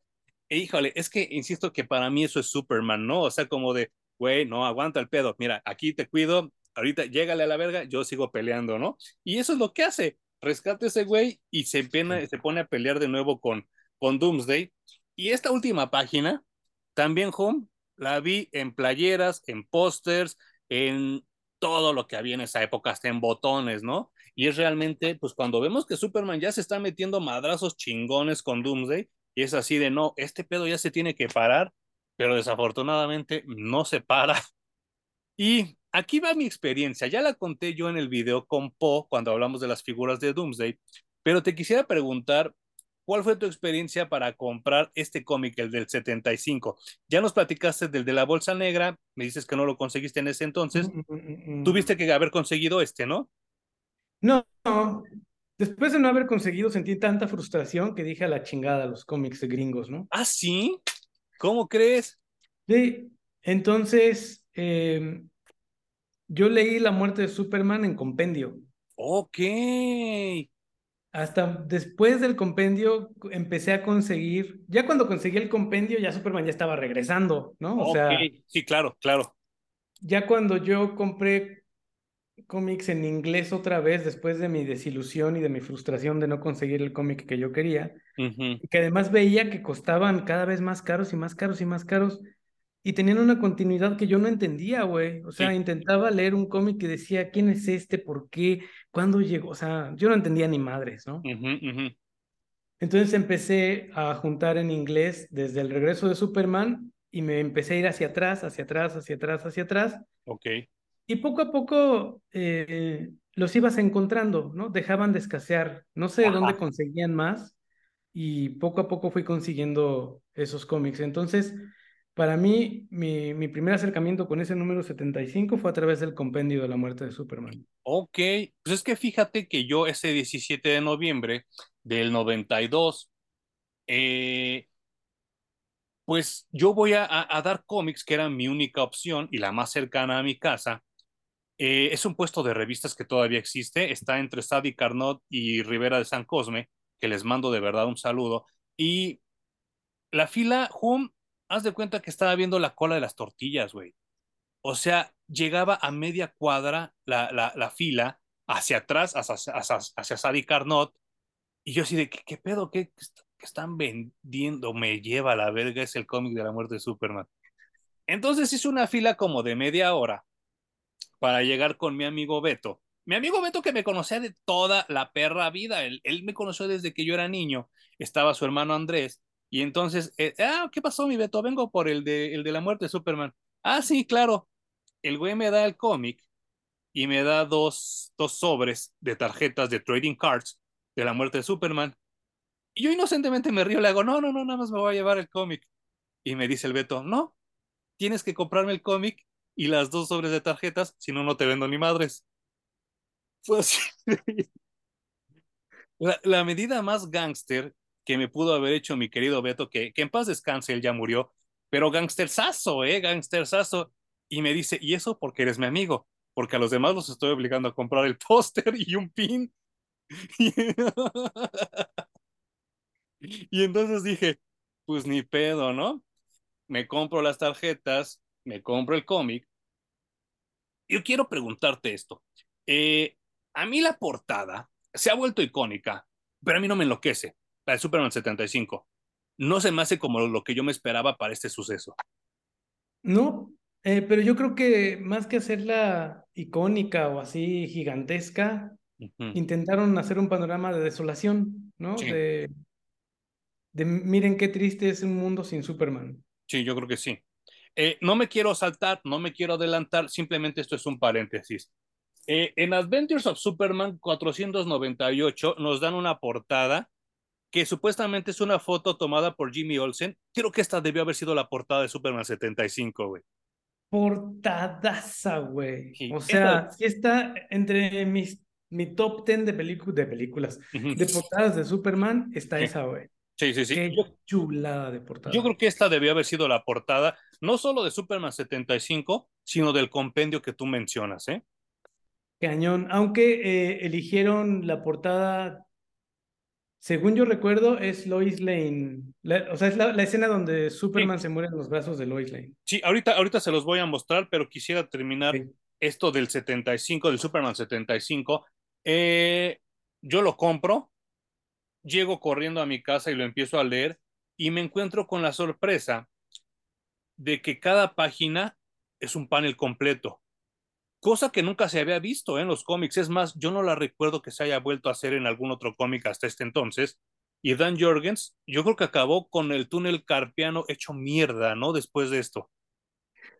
Yo creo que sí. Yo no lo procesé en su momento, güey. Para mí, solo sentí que la lectura se fue muy rápido. Muy rápido. Uh -huh, Eso es todo. Uh -huh. eh, tuvieron que pasar bastantes años para que yo empezara a apreciar esto de no tiene más que una viñeta por página. No viñetas. Uh -huh. O sea, la historia se cuenta como con pin-ups, güey, ¿no? O sea, la página entera porque no hay más que la pelea de estos dos güeyes, no tiene que ocurrir ninguna otra cosa más que ter termina con el putazo más fuerte que te puedas imaginar, -huh. que mueren los dos, ¿no? Entonces, tienen que pasar mucho tiempo para que yo le vea ese valor de okay. lo hicieron completamente distinto, ¿no? Porque yo se me he visto este cómic de Spider-Man en el que creo que tiene un crossover con los New Mutants. Ok. Y que la, el cómic es horizontal, no es vertical. Claro, sí es cierto. Sí, sí, sí, sí. Entonces, eh, tengo como que este quiebre con estos cómics raros de que no resuelven gráficamente como yo estaba acostumbrado. Sí, sí, sí, sí. Pero yo creo que en este de Superman estaba tan metido en la historia que no lo percibí. Uh -huh. Yo, yo sí, más o menos, porque siempre me ha gustado dibujar. Y entonces para mí era más fácil copiar estos dibujos en mi cuaderno porque estaban grandotes. Y entonces así era de, ah, qué pedo, ¿no? Eh, aquí, aquí es donde empieza la parte como que también como rara, porque en 1992 era muy raro que alguien aceptara que leía cómics, porque ya estábamos en nuestra transición de la adolescencia, ¿no? Y entonces si tú llegabas a la seco con un cómic eras, ah, pinche albañil, ah, pinche chamaco meco, mamadas así, ¿no? Cuando yo llego con este cómic a la escuela para dibujarlo, porque ya lo había leído, todos me lo pedían prestado, hombres, mujeres, maestros, todos, a ver, güey, ¿qué está pasando? Todos me lo pedían prestado. Aquí presenta un desgaste mi cómic de tanta gente que lo leyó. Qué bonito, güey. Sí, claro, porque todos me lo pedían prestado y todos, a ver, güey, ¿qué está pasando? Y de verdad llegaron así comentarios tan, tan chidos como que, no mames, qué bonita escena esta del beso de Lois y Superman y que, bueno, en ese entonces muchos me decían, Luisa, porque ah, esta, este, esta escena de Luisa besando a Superman, hasta comentarios super mecos de cuando a Superman se le desgarra la playera y decían, ay, se le ven los pezones a Superman. Y entonces es así de, güey, no mames, o sea, ¿cómo te puedes fijar en eso cuando estás presenciando la historia, no? Eh, para mí es como muy raro muchas cosas porque yo estaba acostumbrado a, la Lois Lane de John Byrne de cabello negro y corto, a la misma que sale también en, Margot Kidder en, Superman, o es más, hasta la, de las tele de televisión. Pero ver a Lois Lane con cabello súper largo y castaño, fue así de, ah, qué pedo, o sea, no sé, o sea, para mí no era la misma Lois Lane que yo había leído antes, ¿no? No me molestaba, pero sí para mí se veía raro, ¿no? Y entonces eh, eh, empieza, este, este, es que aquí es donde decían, ay, se le ve el pezón a Superman, ¿no? Pero este, la composición que logra Dan Jorgens para evidenciar los madrazos, este momento donde Superman se despide de Lois, evitando que Jimmy Olsen los vea, es así de, de, de, de, ensueño, pero como dices tú, Hum, cada vez que se dan un putazo, es papel, es tinta, pero se siente, se sienten los madrazos, ¿no? Sí, porque la narrativa, eh, tanto la gráfica como la escrita, lo que hacen es transmitirte eso constantemente. No se preocuparon por darle tiempo a ningún otro personaje de apoyo ni nada. No. Está muy bien estructurado, güey. No sé cómo, cómo lo lograron. Yo no he leído ninguna otra muerte que sea construida de esta manera. No, no, no, no, yo no. Insisto que las únicas dos después de estas que para mí tienen un peso en la cultura, en la cultura pop y en el mundo del cómic es la del Capitán América y la de Archie, ¿eh? De ahí en fuera todas las demás son así de, ah, sí, huevos, ya regresa el otro mes, ¿no? Y entonces sucede algo muy cabrón, como dice Hum, ese último putazo que se meten Doomsday y Superman es lo que en el lenguaje de Street Fighter llamaríamos el doble co. Y, entonces los dos se caen, obviamente Lois lo va a recoger luego, luego, y también sucede algo que yo jamás había visto en los cómics, que es este desplegado de tres páginas que dije, no mames, o sea, en ese momento, Hum, entendí que mis hombre arañas de editorial novedades valían para pura madre, güey. dije, no mames, esto de verdad es como se deberían de leer. En ese entonces le decía yo, los cuentos. Es que, güey, yo no he visto ningún otro cómic o sea, quitándome mi playera de fan de Superman y de lo que quieras, no hay otro cómic que haya logrado ese efecto nada más de desdoblar la página y tú estás viendo la acción en tu mente, güey. Sí, no manches. Sí, sí, sí, sí, sí, sí, sí, sí. Es brutal y además así cierra el cómic. No hay... En casi todas las muertes que yo he leído, Siempre hay un epílogo de, ay, qué triste, ay, ya valió, ay, no sé, lo que sea, pero aquí es, se muere, o sea, su cabeza toca el piso y el cómic se acabó. Sí. Eh, con el tiempo, yo trabajé en revistas, trabajé en diseño editorial y la gente que, que trabajaba ahí me explicaba las reglas y decían que esta página, la contraportada, la última página de cualquier publicación, llámese eh, revista, llámese fanzine, llámese cómic, es la mejor pagada. Que la gente que, que, que alcanza a pagar ese anuncio es porque tiene mucha lana, porque quiere que su producto se mueva. Eso me explicaron trabajando yo en diseño editorial. Pues en Superman 75, DC Comics no gana nada de dinero en cuestiones de, de, de patrocinios, porque lo que hace es darnos el teaser de, güey, ¿tú creías que ya se había acabado? Ni madres, viene el funeral. Y ponen en, en, esta última página los títulos que van a comprender el funeral de Superman. Y entonces yo dije, ¿qué pedo? Pues no, que se iba a acabar este desmadre aquí. Ahora ya tengo que leer lo demás, ¿no? Sí, sí, pero ya sin Superman, ¿no? Sí. Eh, ok, no me quiero brincar al funeral antes de, de, de, de porque quiero, quiero englobar todo este desmadre. Sí, esa sí, semana, sí. esa semana las noticias que habíamos visto que decían se iba a morir Superman, lo confirman y dicen, pues ¿qué creen que sí se murió Superman? Insisto, al lado de las noticias de los narcos, al lado de las noticias de los terremotos, al lado de las noticias de la hambruna, dieron la noticia de un cómic. Entonces para mí fue así de, güey, ¿qué pedo? O sea, esto, esto, ya estoy viviendo otra realidad. Y sí, de verdad ya empezó otra realidad después de esto, ¿no? Fue una locura, güey, porque en todas las revistas, en los periódicos, en uh -huh. las noticias en la televisión, eh, salían notas. Eh, uh -huh. Uh -huh. En ese momento el Excelsior era un buen periódico. Sí, claro. Y tenía una revista que no me acuerdo si publicaba nada más sábados o domingos, pero que se llamaba Revista de Revistas. Sí, sí, sí, claro, sí, sí, sí. Muy seria. Y, güey, o sea, le dedicaron un número entero. Uh -huh. Sí. La muerte de Superman, porque ¿por qué no? O sea, fue, no, no le midieron, nadie supo qué es lo que iba a pasar cuando decidieron publicar esta historia oh. y explotó de manera mundial. Uh -huh. eh,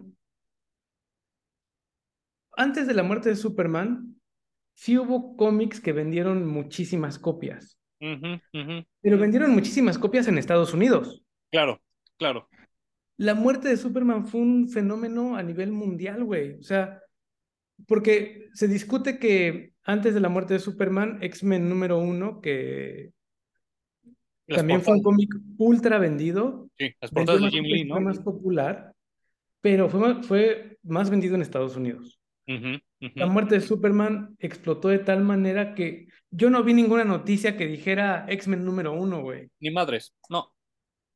Entonces, no, no hay manera de, de, compararlos ni de discutirlos porque sí vendió más el otro, pero vendió regionalmente y además a los mismos que les vendía toda la vida, güey. Justo. Aquí, sí, el sí. pinche vecino de enfrente estaba buscando comprar un Superman, la muerte, uh -huh. el de la colonia, o sea, gente que no tenía ni idea de los cómics, como tú nos comentaste que te lo pedían para leerlo, uh -huh. iban y lo compraban, güey. Por eso yo no encontré mi copia. Sí, claro, claro. Y, y, y, y qué bueno que tocas ese punto porque sí, X-Men 1 vendió el chingo. Sí, eh, whatever cómic me puedas decir ahorita vendió el chingo, Spawn 1, ¿no?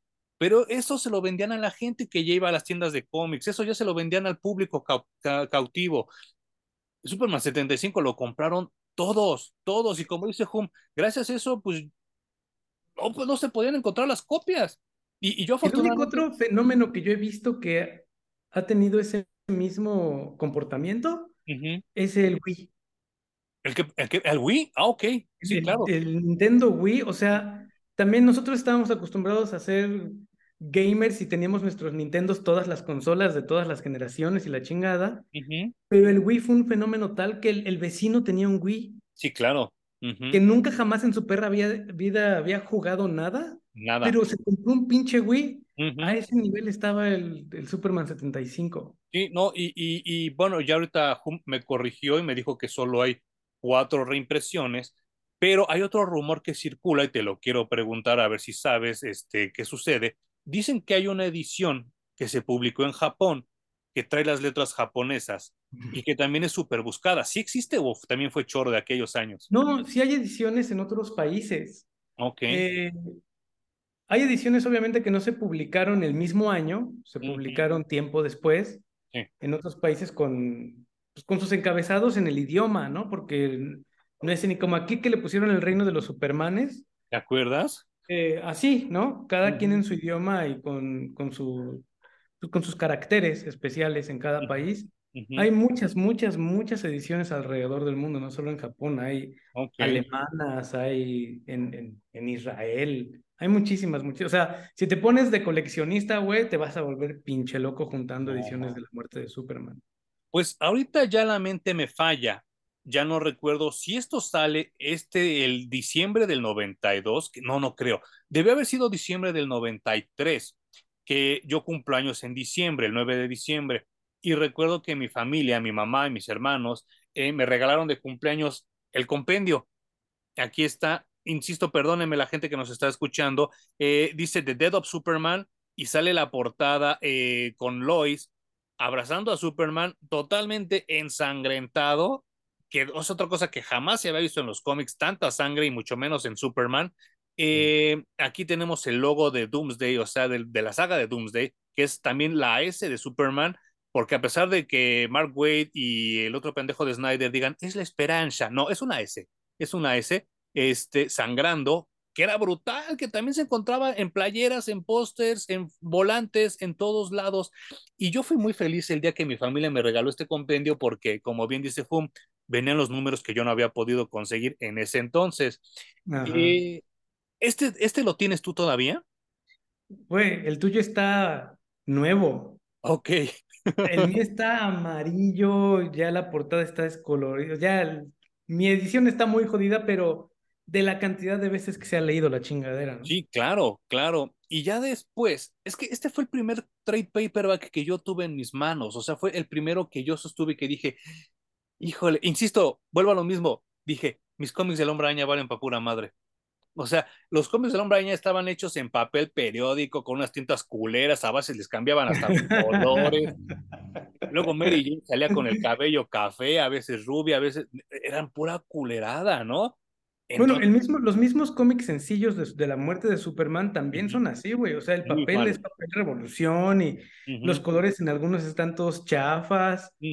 Pero en esa edición que, que tienes del compendio, yo creo que recolorearon, güey, porque se ve completamente distinto. Ahora, también te quiero preguntar esto porque a nivel de rumor, me lo dijeron hace poco, y no, no de verdad no tiene tanto, ¿eh? tiene máximo cinco años ¿Es verdad que existe una edición de esta portada con la sangre roja y que fue retirada? No sé, yo nunca la vi. Yo tampoco nunca la vi, pero me dicen que, que por eso le tuvieron que poner la sangre negra, porque la inicial, el primer tiraje era sangre roja, pero que lo tuvieron que retirar porque la gente se quejó, que era demasiado violenta. Pues qué raro, porque todo el cómic es violentísimo, güey. ¿No? o sea. Sí ponle negra la portada, pero adentro está la sangre roja, todo lo que da. Súper fuerte, súper cabrón. No, y vemos este, pues, eh, punciones, vemos desgarramientos, vemos cosas súper fuertes y por la portada, pues no mames, ¿no?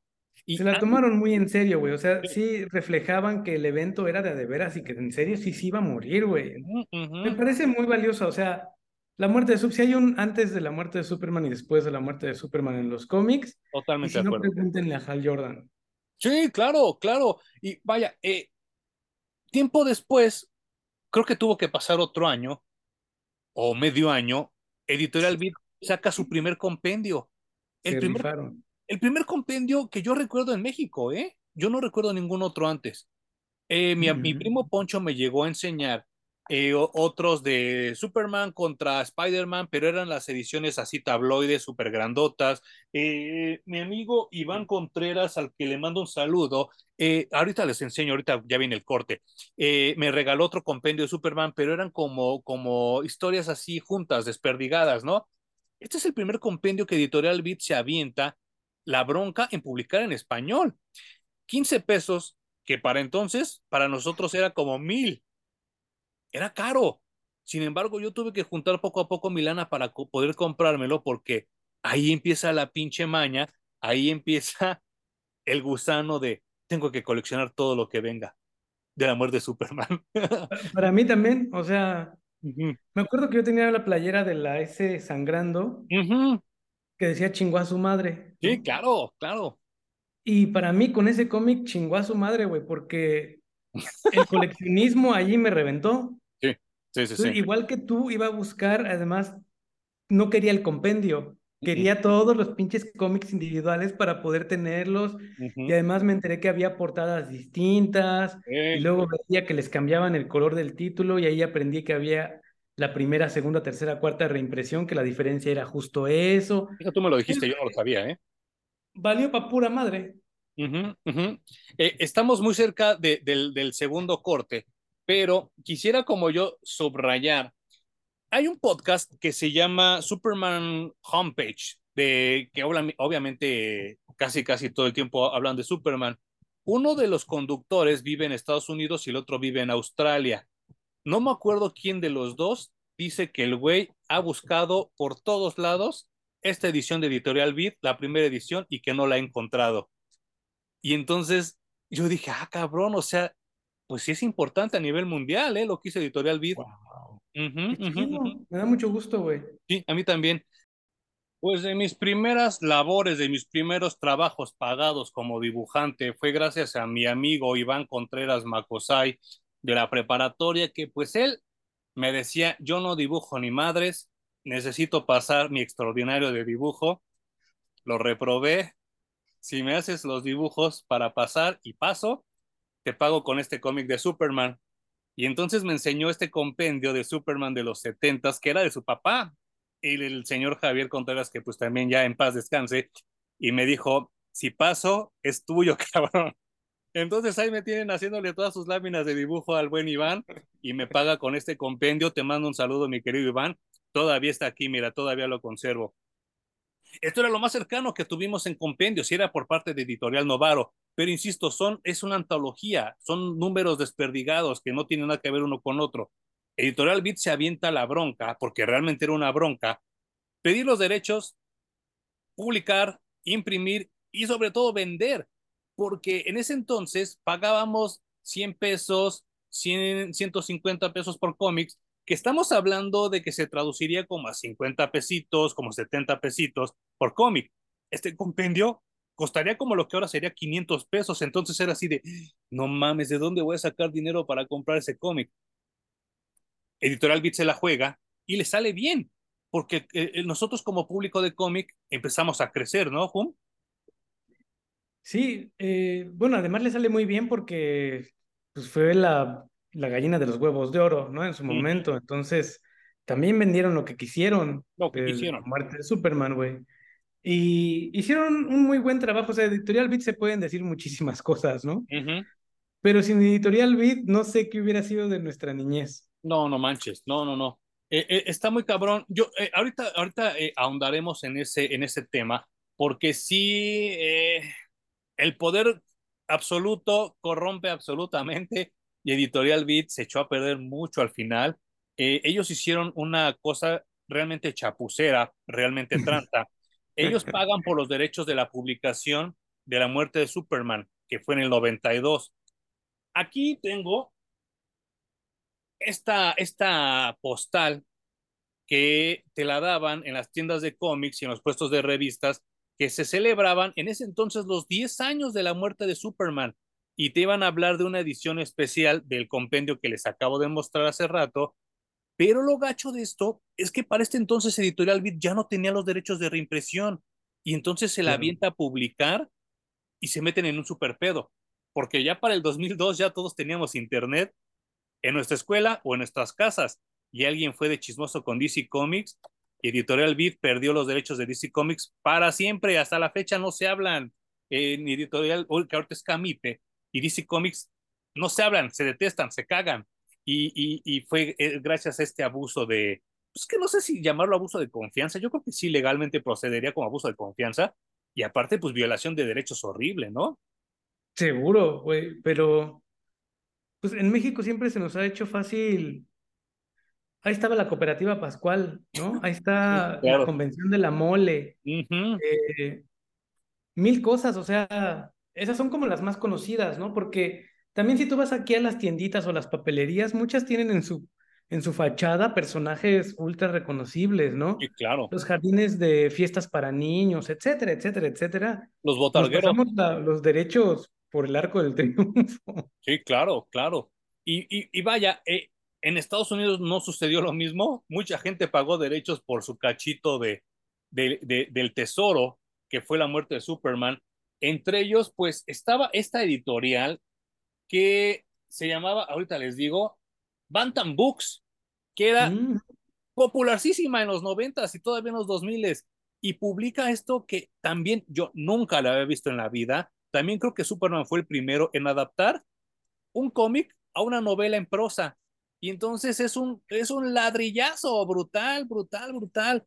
Y yo me acuerdo que cuando lo leí, de momento fue muy raro porque ya había pasado la muerte, el funeral y el regreso de Superman. Entonces empezaban a, a llegar personajes que no sabíamos nada de ellos, como John Henry Irons, que te explican que él ya conocía a Superman de tiempo atrás. Y entonces aquí empieza la historia, sí, con John Henry Irons rescatado por Superman, que se estaba cayendo de una construcción de, de un edificio, ¿no? Entonces claro. aquí la cronología ya la acomodan y ya está totalmente acomodada la muerte de Superman. Es un libro bueno, eh, pues creo que, creo que Roger Stern es uh -huh. también muy buen escritor y muy buen adaptador. Y pues era cuate también de Dan Jorgens, así que yo creo que ha de haber dicho, güey, no hay pedo, sí, escríbela, ¿no? O sea, ¿qué, qué va a pasar, güey? Está súper bien vendido, ¿eh? Este libro, y también hubo varias ediciones, no sé si te acuerdas, Hum. Sí, y además está bien bonito porque la, la S está como realzada, ¿no? Sí, es lo que te iba a decir. Aquí ya le quité el forro. Eh, la gente que, por favor, busque en Google si los estás oyendo. Se llama The Death and Life of Superman y dicen una novela de Roger Stern. La primera edición tiene un realce, uh -huh. tiene así como, como esta onda que le llamamos este, como el repujado, pero en cartón. Las siguientes ediciones ya no lo tenían, ya era plano, plano, plano. Sí, esa, esa edición está bien, bien chida, güey. Esta me la regaló mi amigo Víctor Verar hace tiempo también. Uh -huh. Y fíjate que ahí se mide también el éxito, ¿no? En la cantidad de cosas que, se producen alrededor de un cómic. Uh -huh, uh -huh. eh, aparte de todo lo que tú ya mostraste, ¿te acuerdas del videojuego de Superman? Eso, justo eso, eso también te quería recordar. Eh, no, no, ahorita la memoria ya me falla. No sé si fue un año después, año y medio. Sunsoft produce un videojuego de la muerte de Superman y todos nos quedamos así de, no mames, qué pedo. Sí, sí, sí. En el Super Nintendo, que yo sigo defendiendo como la mejor consola de todos los perros tiempos, eh, nos llega el videojuego de la muerte de Superman y era una fusión muy extraña entre Final Fight, Doble Dragón y Golden Axe, ¿no? Pues yo creo que sí, güey, o sea, las mecánicas se las robaron de otros, son de estos juegos que el cómic tiene tanto éxito y es una explosión en todos los medios que seguramente alguien dijo videojuego ahorita, güey. Sí, Entonces sí. agarran muchos sprites y muchas mecánicas de otros juegos uh -huh. para poder armar uno, pero en lo que lo estamos contando, ¿no? Porque sí, claro. si no, no les alcanza el tiempo para subirse a la ola y venden menos. Uh -huh, uh -huh. Pero creo que resultó bastante decente. Obviamente, como todos los beat em ups, después de un rato se vuelve muy repetitivo, güey. Sí, claro pero al menos los personajes estaban allí. Incluso los personajes estos de cuando aparece Doomsday, que son personajes que viven en una tierra debajo de la tierra. Que son como los Morlocks, ¿no? Pero de... Ajá, o como la gente top, o vete sí. tú a saber, güey. Sí, sí, Salen en este videojuego de Superman. no manches. Que no han salido, o sea, tuvieron sus, su medio segundo de fama. Ajá, y ajá. Llegaron hasta el videojuego, güey. Y, y, y, ¿sabes qué es lo, lo, más cabrón de esto? Que ese juego yo lo tuve que rentar en Videocentro, porque también era imposible encontrarlo. Es más, sí. hasta la fecha no lo tengo. Lo rento en el Videocentro y me dio mucho coraje porque es un juego largo. O sea, no, no es así de que te lo acabas en una sola sentada. Es largo. Y eh, subsecuentemente, ya, ya después abordaremos el regreso de Superman como se debe, pero llegan cuatro personajes. Llega Steel, llega el Cyborg Superman, llega Superboy y mi personal favorito era el Eradicator. Pero el Eradicator era de los últimos personajes que usabas en el videojuego. Nunca lo pude usar, porque era casi casi al final del juego. Y tenía triste, que entregar el juego. Wey. Sí, no manches. Y hasta la fecha no he podido encontrar ese videojuego. ¿eh? Yo creo que lo voy a buscar en algún emulador o algo así. O lo sí. voy a jugar en YouTube, como dice nuestro amigo Rodrigo Garnica. Y ahí voy a ver qué es lo que sucede, ¿no? Eh, pero volvemos a lo mismo. Eh, Superman fue el primer superhéroe que tuvo videojuegos y ahorita se me olvidó buscarlos, ya lo enseñaré en algún otro video. Solo existía el videojuego de Atari y era todo lo que teníamos, que era bastante chafita. Después hubo uno de NES, también muy malón, y este era como el mejor juego de Superman. Y entonces bueno, nosotros... el, de, el de Arcadia tampoco estaba tan mal.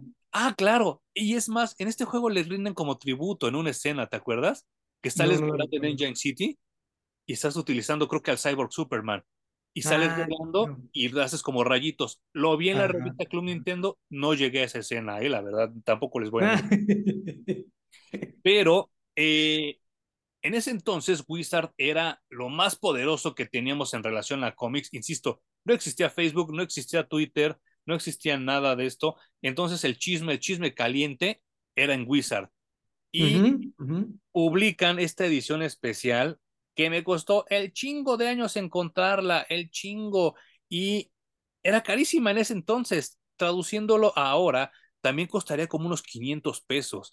Y entonces era muy caro para un niño de 11, 12 años, pero de verdad valía la pena porque era hermosa. Yo ya la compré usada, ¿eh? Porque creo que regalaba una tarjeta, ¿no, Jum?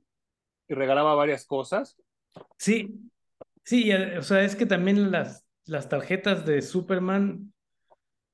Pues es que también, yo cuando compré La muerte de Superman, también estaba coleccionando una serie de tarjetas que era Marvel Series 3. claro, cierto. Justo te iba a preguntar eso. Ya, güey, o sea, nunca me enteré que hubo uno, nunca me enteré que hubo dos, ya coleccioné la serie 3. Junto con la muerte de Superman salieron tarjetas que narraban también la historia y promocionales metieron en varios lugares, entre ellos justamente la Wizard. Y creo que sí, también tuvimos tarjetas del regreso de Superman. Sí, y creo que tú las tienes todas, ¿no? Tanto las de la muerte como las del regreso. No, ya me deshice toda mi colección, güey. ¿En serio? No manches. ¿No te, ¿No te tembló la mano cuando las diste? Sí, sí, algunas colecciones sí me costó mucho trabajo deshacerme de ellas. Ajá. Pero ya, ya las disfrutaste, ¿no? Ya las tuve, sí, las tuve mucho tiempo y junté todo, güey. O sea, tenía una colección ultra completa. Y soy de esas personalidades de que ya lo tuve y ya lo disfruté, ya lo puedo dejar ir. Volvemos a la analogía del pescado, ¿no? En como en Estados Unidos, que pescas al pescadote gigante, le quitas el anzuelo y lo echas al agua otra vez, ¿no?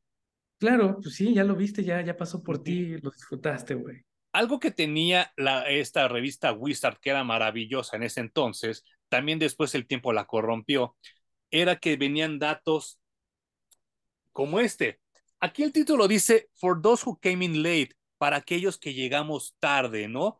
Entonces, como bien decía Hum, había un chingo de cosas que no entendíamos del título de Superman, porque del, del, del run de John Byrne era en 1987, 88, al 92, suena poquito, pero en el mundo del cómic pasan el chingo de cosas, el chingo de cosas. Y entonces aquí Wizard nos explicaba todo lo que había pasado desde 1987 al 92, cosas como pues Lex Luthor eh, ya no era un científico loco, era un ejecutivo. Lex Luthor 2 eh, se enamora de Supergirl, que tampoco era Supergirl, era como una versión, este, pues, ¿cómo llamarlo? Como alienígena, pero, pero Morpher. Pero... Sí, digamos que era una alienígena cambiaformas que adoptó la, la, forma de Supergirl como en homenaje a, a todo lo que es bueno y, o sea, raro. Y aquí, pues te va explicando todo lo que estuvo pasando en esos cuatro años, que fue, insisto, mucho, mucho, mucho. y Wizard hace un, un esfuerzo que de verdad lo tengo que reconocer. Gran parte del por qué hice mi tesis tuvo que ver Wizard, porque se tomaba las cosas en serio y entonces te hacía una narrativa, te hacía un artículo, te hacía una revista entera conforme a un tema. Y dije, qué chido que se estén tomando las cosas en serio. Hasta donde yo recuerdo, aparte de la tarjeta, creo que venía un póster y creo que hasta la bolsa era especial, ¿no, Hum? De este, de este especial de, de Wizard. Sí, de hecho Wizard ya tenía mucho tiempo haciendo eh, que las bolsas fueran parte de su portada, digamos. Sí, sí, sí, sí, sí, sí. Ahora, ni a madrazo se podría hacer eso, porque con eso de que ya quieren deshacerse de los plásticos, ya no creo que lo aprobarían tan fácil, ¿verdad? No, no y además ya buscan matar costos, ¿no? O sea, e, esas son cosas muy fancy que antes se permitían porque el, el medio pagaba. Sí, sí, sí, sí, sí, sí. Ahora ya lo impreso, muy poca gente lo, lo adquiere y ese tipo de cosas son un lujo, güey. Y tampoco lo aprecia, ¿eh? La gente también. Yo recuerdo que hace poco también Smash Comics, que es de Televisa, publicó las primeras apariciones de los superhéroes. Y entonces te daban unas portadas muy bonitas, con unas bolsas también muy bonitas, y la gente las tiraba a la basura. o sea, no, no las apreciaban. Yo por aquí de tener una, ahorita se las mostraré, a ver si ahorita, pero eh, este fue mi último item, mi última adquisición de la muerte de Superman. También tiene como 5 o 6 años que la, que la conseguí. Era carísima, carísima, porque esta, esta revista se llama News Time, que fue publicada en Estados Unidos nada más. Sí llegó a México, sí la llegué a ver, pero era carísima, carísima, porque en claro. Estados Unidos nada más se vendía en los puestos de revista o en los Walmart, así como cuando uno va a hacer su, su, su checkout, que ya vas a pagar todo, ya ven que ahí está el TV Novelas, está el TV Notas, están todas esas pinches revistas, ahí la vendían esta. Entonces la vi que la tenía un chavo y entonces se la compré, me cagué la verdad, porque el güey iba a vender unos cómics y no encontró al vendedor y le dije, te doy tanto, cabrón, así ahorita. Va, va, va, me la aceptó. Y también es un, es, es, es un, eh, es un documento totalmente noventero, porque hasta los anuncios que trae son así como de, de aquella época. Y pues esto fue lo último que yo llegué a conseguir alrededor de la muerte de Superman, pero como bien dice Hum, me han de faltar como otras 500 cosas, ¿no? Que salieron. Seguro, güey, seguro. No, es que fue una locura, no. Yo veía cosas por todos lados, güey. Uh -huh, uh -huh. Playeras, mochilas, pines, uh -huh. toallas. Eh... O sea, no me imagino si alguien, por ejemplo, se dio la tarea de... Eh...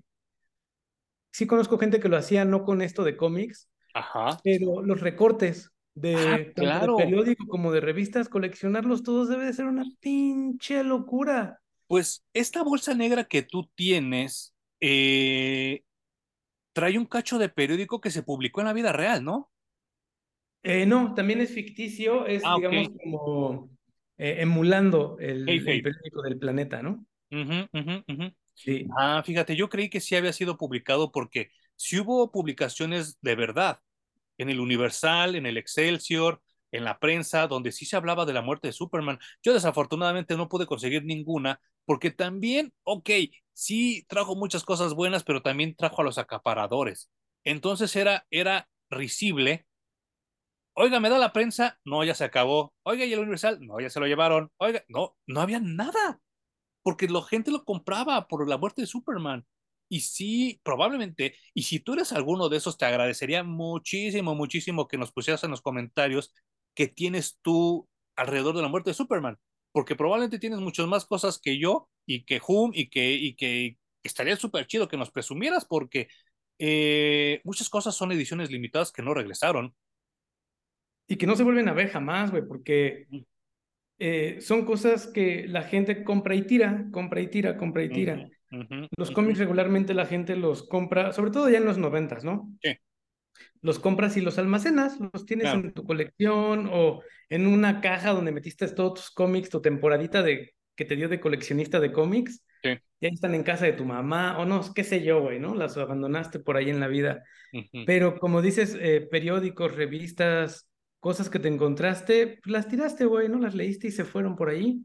Fíjate que en ese entonces, eh, insisto, no había internet, no había medios de comunicación masiva, y me dice mi mamá, oye, va a haber una exposición sobre la muerte de Superman aquí en Zona Rosa.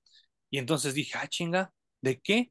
Dice, son cuadros que pintó un chavo sobre la muerte de Superman. Ah, ok. Fuimos, los boletos agotados, o sea, ya no había lugar. Regresé después, ya no estaba la exposición, o sea, le generó dinero a gente que a lo mejor ni siquiera tené, tenía que ver ni en quinto, ni sexto, ni séptimo grado con la industria del cómic y le generó lana. Muy cabrón, güey. Y, y, y, digo, qué chido, qué chido, porque eh, hasta la fecha eh, Superman es el personaje más popular de los cómics, le guste a quien le guste, o sea, fans de Batman, perdónenme, pero no, o sea, Superman es el, el trendsetter, fue el que empezó todo y hasta la fecha lo sigue siendo. Eh, ¿Ya fuiste a ver Black Adam? Ya, ya fui a ver Black Adam. ¿Qué te pareció esa escena post créditos? Grité como niña puberta. Justo, justo eso yo te iba a comentar, Hum. Perdona a la gente que no la ha visto, ya tiene tres semanas, ya no chinguen. Este, voy al cine con, con, con, con mi amiga Francia. Eh, estábamos disfrutando la película, se acaba la película, le digo, aguántame tantito. Ella no sabe nada de cómics, ella me acompañó realmente así, este, pues porque la, la, la invité. Y le digo, aguántame tantito porque creo que hay escena post créditos. Y dice, ah, sí, sí, sí, sí, sí. El cine estaba a la mitad de su capacidad, o sea, no había tanta gente en la sala. En el momento en el que Henry Cavill aterriza y se ve que empieza a caminar y se ve la capa moviéndose, de verdad, no lo invento, no lo estoy así manufacturando ahorita. Una chava atrás de nosotros dice, es Superman, es Superman. Y su novio le hace, creo que sí, creo que sí. Se ve el humo, se disipa el humo y vemos la, la cara de Henry Cavill. Oí gritar al cine, Hum. Los oí gritar de emoción. Niños, adolescentes, adultos, gente grande, gente chica, todos. ¡Uh! Eso no lo había oído desde el Avengers Assemble, de la película de, de, Avengers. De verdad, yo no sé qué, qué, qué pendejo, qué estúpido de ATT tenía bloqueado a Henry Cavill como Superman, porque la gente de verdad se emocionó. Un cabrón hasta sacó el celular y grabó la escena post créditos. Yo no, sé para qué. Sí, yo no sé para qué, porque se va a ver de la verga cuando lo vea ya de a decir, ah, qué pendejada grabé, se ve horrible. Pero la gente gritando, Hum, o sea, de verdad Superman es un personaje querido. Y, y, y, todo esto eh, a mí me, me, da a entender que sí, la gente consume Batman, que sí, la gente va a ver Deadpool, pero a Superman la gente lo quiere. De verdad, el grito que dieron en el cine la gente fue de emoción, fue de gusto, y yo me sentí muy contento al oír ese grito.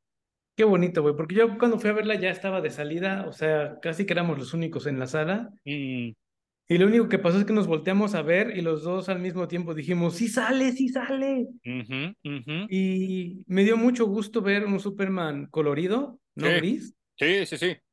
Y además sonriendo. Sonriendo, sí, justo eso te iba No enojado y diciendo, vamos a darnos en la madre, sino diciendo, oye, vamos a hablar. ¿Qué es lo que haría Superman? Güey, totalmente. Lo único que en lo que estoy de acuerdo es que Ale me dijo, pero está raro porque Superman no es un personaje que se dejaría mandar por Amanda Waller. Sí, totalmente de acuerdo, pero yo creo que Superman perfectamente sabía el poder de Black Adam porque ya había conocido a Shazam antes. No, y además, eh, también ella misma luego me dijo, pero ¿sabes qué? Amanda Waller le dijo, voy a, voy a cobrarme unos favores. Entonces, no fue ella la que lo mandó, sino fue completamente indirecto el asunto. Y eso, bueno, para mí lo explicó todo, pero e, ese Superman sonriente y, siendo conciliador, dije, ese es. Sí, sí, sí, sí, sí, sí. sí. Y vaya, eh, es, e, es también correcto y es correspondiente el darle el crédito a quien se lo merece. Esa escena no hubiera sido posible sin La Roca. La Roca fue el que la Roca fue el que le dijo a, DC Comics, a ATT, a Discovery, se van a la verga, yo estoy pagando esta película y Henry Cavill tiene que salir, ¿eh? Háganle como quieran. La Roca es un personaje que seguramente le van a hacer dentro de unos 10 años películas biográficas, le van a publicar libros, güey, o sea, e, es una carrera que hay que seguir de cerca y es un personajazo. Y se ve que de verdad La Roca ama a Superman y ama a Black Adam, ¿eh? Se le nota mucho el amor porque él pagó por toda la película, lo dicen en los créditos. O sea, esta no es lana de Warner, esta no es lana de ATT, esta no es lana de Discovery, esta es lana de La Roca. Y creo que le fue bastante bien, ¿eh? A la película en taquilla. Qué bueno, me da mucho gusto. O sea, tiene, es una película de La Roca. O sea, yo, yo salí diciendo, es una película de La Roca. Si ves Jumanji, si ves San Andreas, si ves lo que haya hecho La Roca, es una película de superhéroes hecha por La Roca, pero se nota que, que le tiene cariño al personaje. Cuando salió Deadpool con... Ryan Reynolds. Con Ryan Reynolds también se nota que le tiene cariño al personaje, ¿no? claro. Más allá de si te gusta o no el personaje o la película o lo que sea, cuando una película está hecha con corazón se nota, se nota. y Black Adam así es. Fíjate que, que, que no me quiero desviar mucho del tema, pero sí quiero hacer esta salvedad yo creo que se nota mucho las escenas que fueron forzadas por parte de DC Warner y se nota mucho las escenas que fueron metidas por La Roca. No sé si te diste cuenta que hay escenas que se ve totalmente la influencia de Snyder, que hasta se ve la cámara lenta y hasta se ve como, como este, esta oscuridad, este granulado muy profundo, muy, muy, muy evidente. Y hay otras escenas que son pura diversión y puros chingadazos, que yo creo que esas fueron las que metió la roca. Algo que, que, que, que yo experimenté y que fue como muy extraño porque esta, esta chica con la que fui al cine, ella es totalmente musical, le encanta el metal, le encanta el death metal, el speed metal y todas esas mamadas. Ella sabe mucho de música, a mí me viene súper valiendo madre, pero cuando soy en la canción de los Rolling, ay, son los Rolling, ay, son los Smashing Pumpkins, ay, o sea, ella se emocionaba con el soundtrack. Yo le dije, yo ya estoy tan harto de esos soundtracks retros, pero a ti te emocionan. Y dice, sí, es que está chido porque bla, bla, bla, bla, bla, bla, me dio su explicación. Pero entonces ahora entiendo por qué lo siguen haciendo, porque para la gente normal le funciona.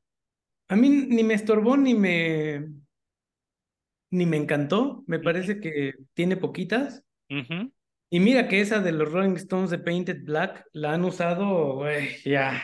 Hasta en, hasta en Megamente, creo, ¿no? No mames.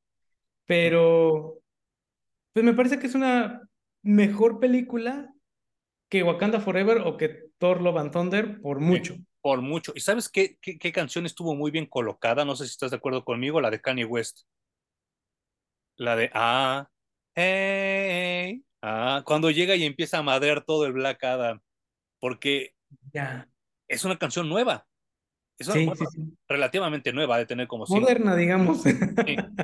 Y entonces dije, qué chido, porque es cuando Black Adam ya empieza a sacar acá como toda su furia y empieza a hacer su desmadre.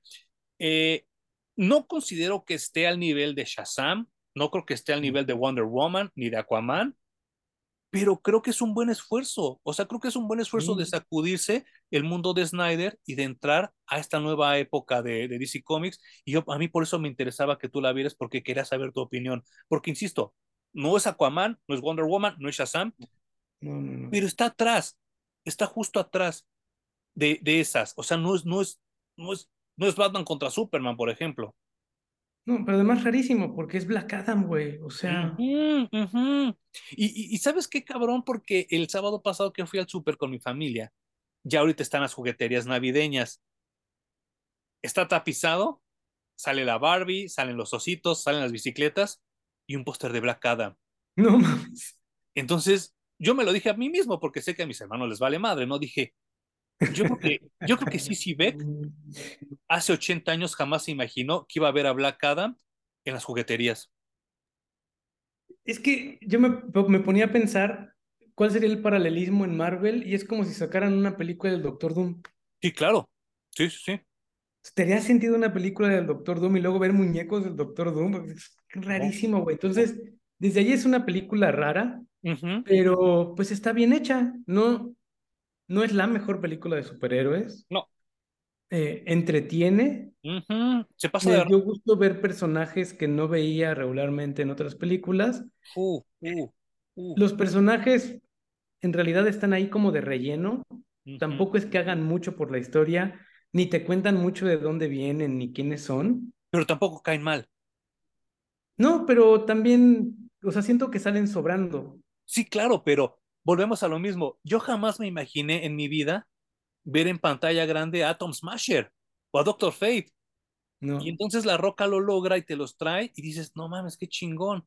Bueno, Cyclone, que yo cuando vi el póster dije, me caga la madre que pongan a los pelirrojos negros, no lo soporto, me caga la madre. Y Cyclone es un personaje que me caía muy bien en el cómic y la quería ver como esta nercita pelirroja, pecosa y todo. Ponen esa negra, dije, se van mucho a la verga. Bueno, la vi en pantalla, me cayó bien. y cuando se... sí me gustó, güey. O sea, y cuando, se y cuando se suelta el cabello, se ve guapísima esa morra. Me da mucho coraje haberle dado mi dinero a Wakanda y a Thor. bueno, a Thor no se lo di porque ya lo vi en streaming, pero. Ok. Pero pues era dinero mal puesto, güey. Qué mal pedo. Qué bueno que me, me advertes de Wakanda para no irla a ver. Pero esta sí es sí es este, eh, vayan a verla, o sea, si todavía la encuentran, vayan a verla. Eh, es una película divertida y vuelvo a lo mismo, se nota mucho que La Roca dijo, eh, con mi dinero no se meten. Es una película de La Roca, güey, no hay más, no hay más. Sí, sí, sí, sí, sí, sí. Pero sí, sí estuvo chida. Y todo esto va a colación a que 23 años después de la muerte de Superman, nos dieron al peor Doomsday de la perra vida en Batman contra Superman. Qué asco, güey. Qué, qué, qué manera de quemar el cartucho. Horrible. O sea, que DC se vaya de inmediato a Doomsday y a Darkseid, uh -huh. me parece un movimiento súper desesperado y Muy desperdiciado barato. completamente, güey, porque eh, Darkseid era para que llegara 20 películas después. Uh -huh. Como Thanos. Sí, totalmente. Uh -huh. Pero la cagaron horrible. Y hay otras dos adaptaciones de la muerte de Superman, ya para, para cerrar todo esto, que también creo que decir que son lastimeras, que son pésimas, es poco, ¿no, Juan? Las sí, animaciones. Sí, güey. Son vomitables, son de no las vean. Pero ¿qué sucede? ¿Por, ¿Por, qué no funcionan? ¿Cuál es tu teoría? Yo tengo la mía, pero quisiera saber la tuya. No, yo no tengo ni idea, porque tienes el blueprint en, en los cómics. Sí. No hay mucho más que rascarle ni qué hacer. Eh, o sea, la, la última que sacaron la justifico porque la quisieron reinventar para los nuevos 52. Uh -huh, uh -huh. Pero la anterior, digo, ¿qué, qué intentaron hacer, güey? O sea, tan mala está la primera animación que el villano principal no es Doomsday, es el juguetero, Stoyman. No sé qué pasó, o sea, cuestión de derechos o... Uh -huh. No, no sé, güey, pero si, si no tienes los derechos de los personajes, no hagas esa historia. No hagas mamadas, no, o sea, de verdad, horrible, horrible. Y hay un capítulo especial de la Liga de la Justicia, la de los 2000 que también sale Doomsday y mata a Superman, uh -huh. pero es una realidad alterna. Creo que esa no estuvo sí. tan mala. No, bueno, es que to toda la Liga de la Justicia fue una cosa muy bonita, güey. Sí, que ya la normal y la como 20 ilimitada. años. Uh -huh. Ándale, sí. Sí, igual y también le hacemos algún día un, un especial porque esa serie también rompió paradigmas muy cabrón, ¿verdad? Sí, sí, a mí me encantó. Sí, yo también todavía la sigo extrañando, ¿eh? Y bueno, eh, ¿algo más que quisieras comentar sobre este tema, Hum? Eh, pues no, eh, si no las leí, o sea, si has vivido en una cueva de estos últimos 30 años, eh, sal y lee La muerte de Superman, que sigue valiendo la pena incluso ahora. Sí, sí, sí, y sí. si te gustan los cómics, eh, pues vale la pena incluso hablar entre tus conocidos acerca del, del fenómeno que fue, porque no ha habido otro, güey. No, no, ni creo que lo haya. Ha sido un momento irrepetible en la industria del cómic. Uh -huh. Yo me acuerdo que todavía hace 10 años, cuando cumplía 20 años la muerte de Superman, en, en las librerías de Estados Unidos, que es mi favorita, llamada Barnes Noble, aparecía en hardcover la muerte de Superman y decía la novela gráfica mejor vendida de todos los tiempos. Y creo que hasta la fecha sigue siéndolo, ¿no? No lo dudo ni tantito, güey. Porque uh -huh. todos los cómics que se han vendido antes, que dicen que vendieron más, digamos que es en número sencillo, ¿no? Sí. sí. Pero la saga completa de la muerte de Superman vendió una cantidad estúpida de millones de dólares. Brutal, brutal. ¿Recomendación tendrás de esta semana? Eh, no. No, la recomendación que tú me hiciste de Bardo la última vez, uh. no la puedo recomendar porque ha sido de mis días más depresivos de toda la vida, güey. Te lo advertí, te lo advertí. Sí, Está...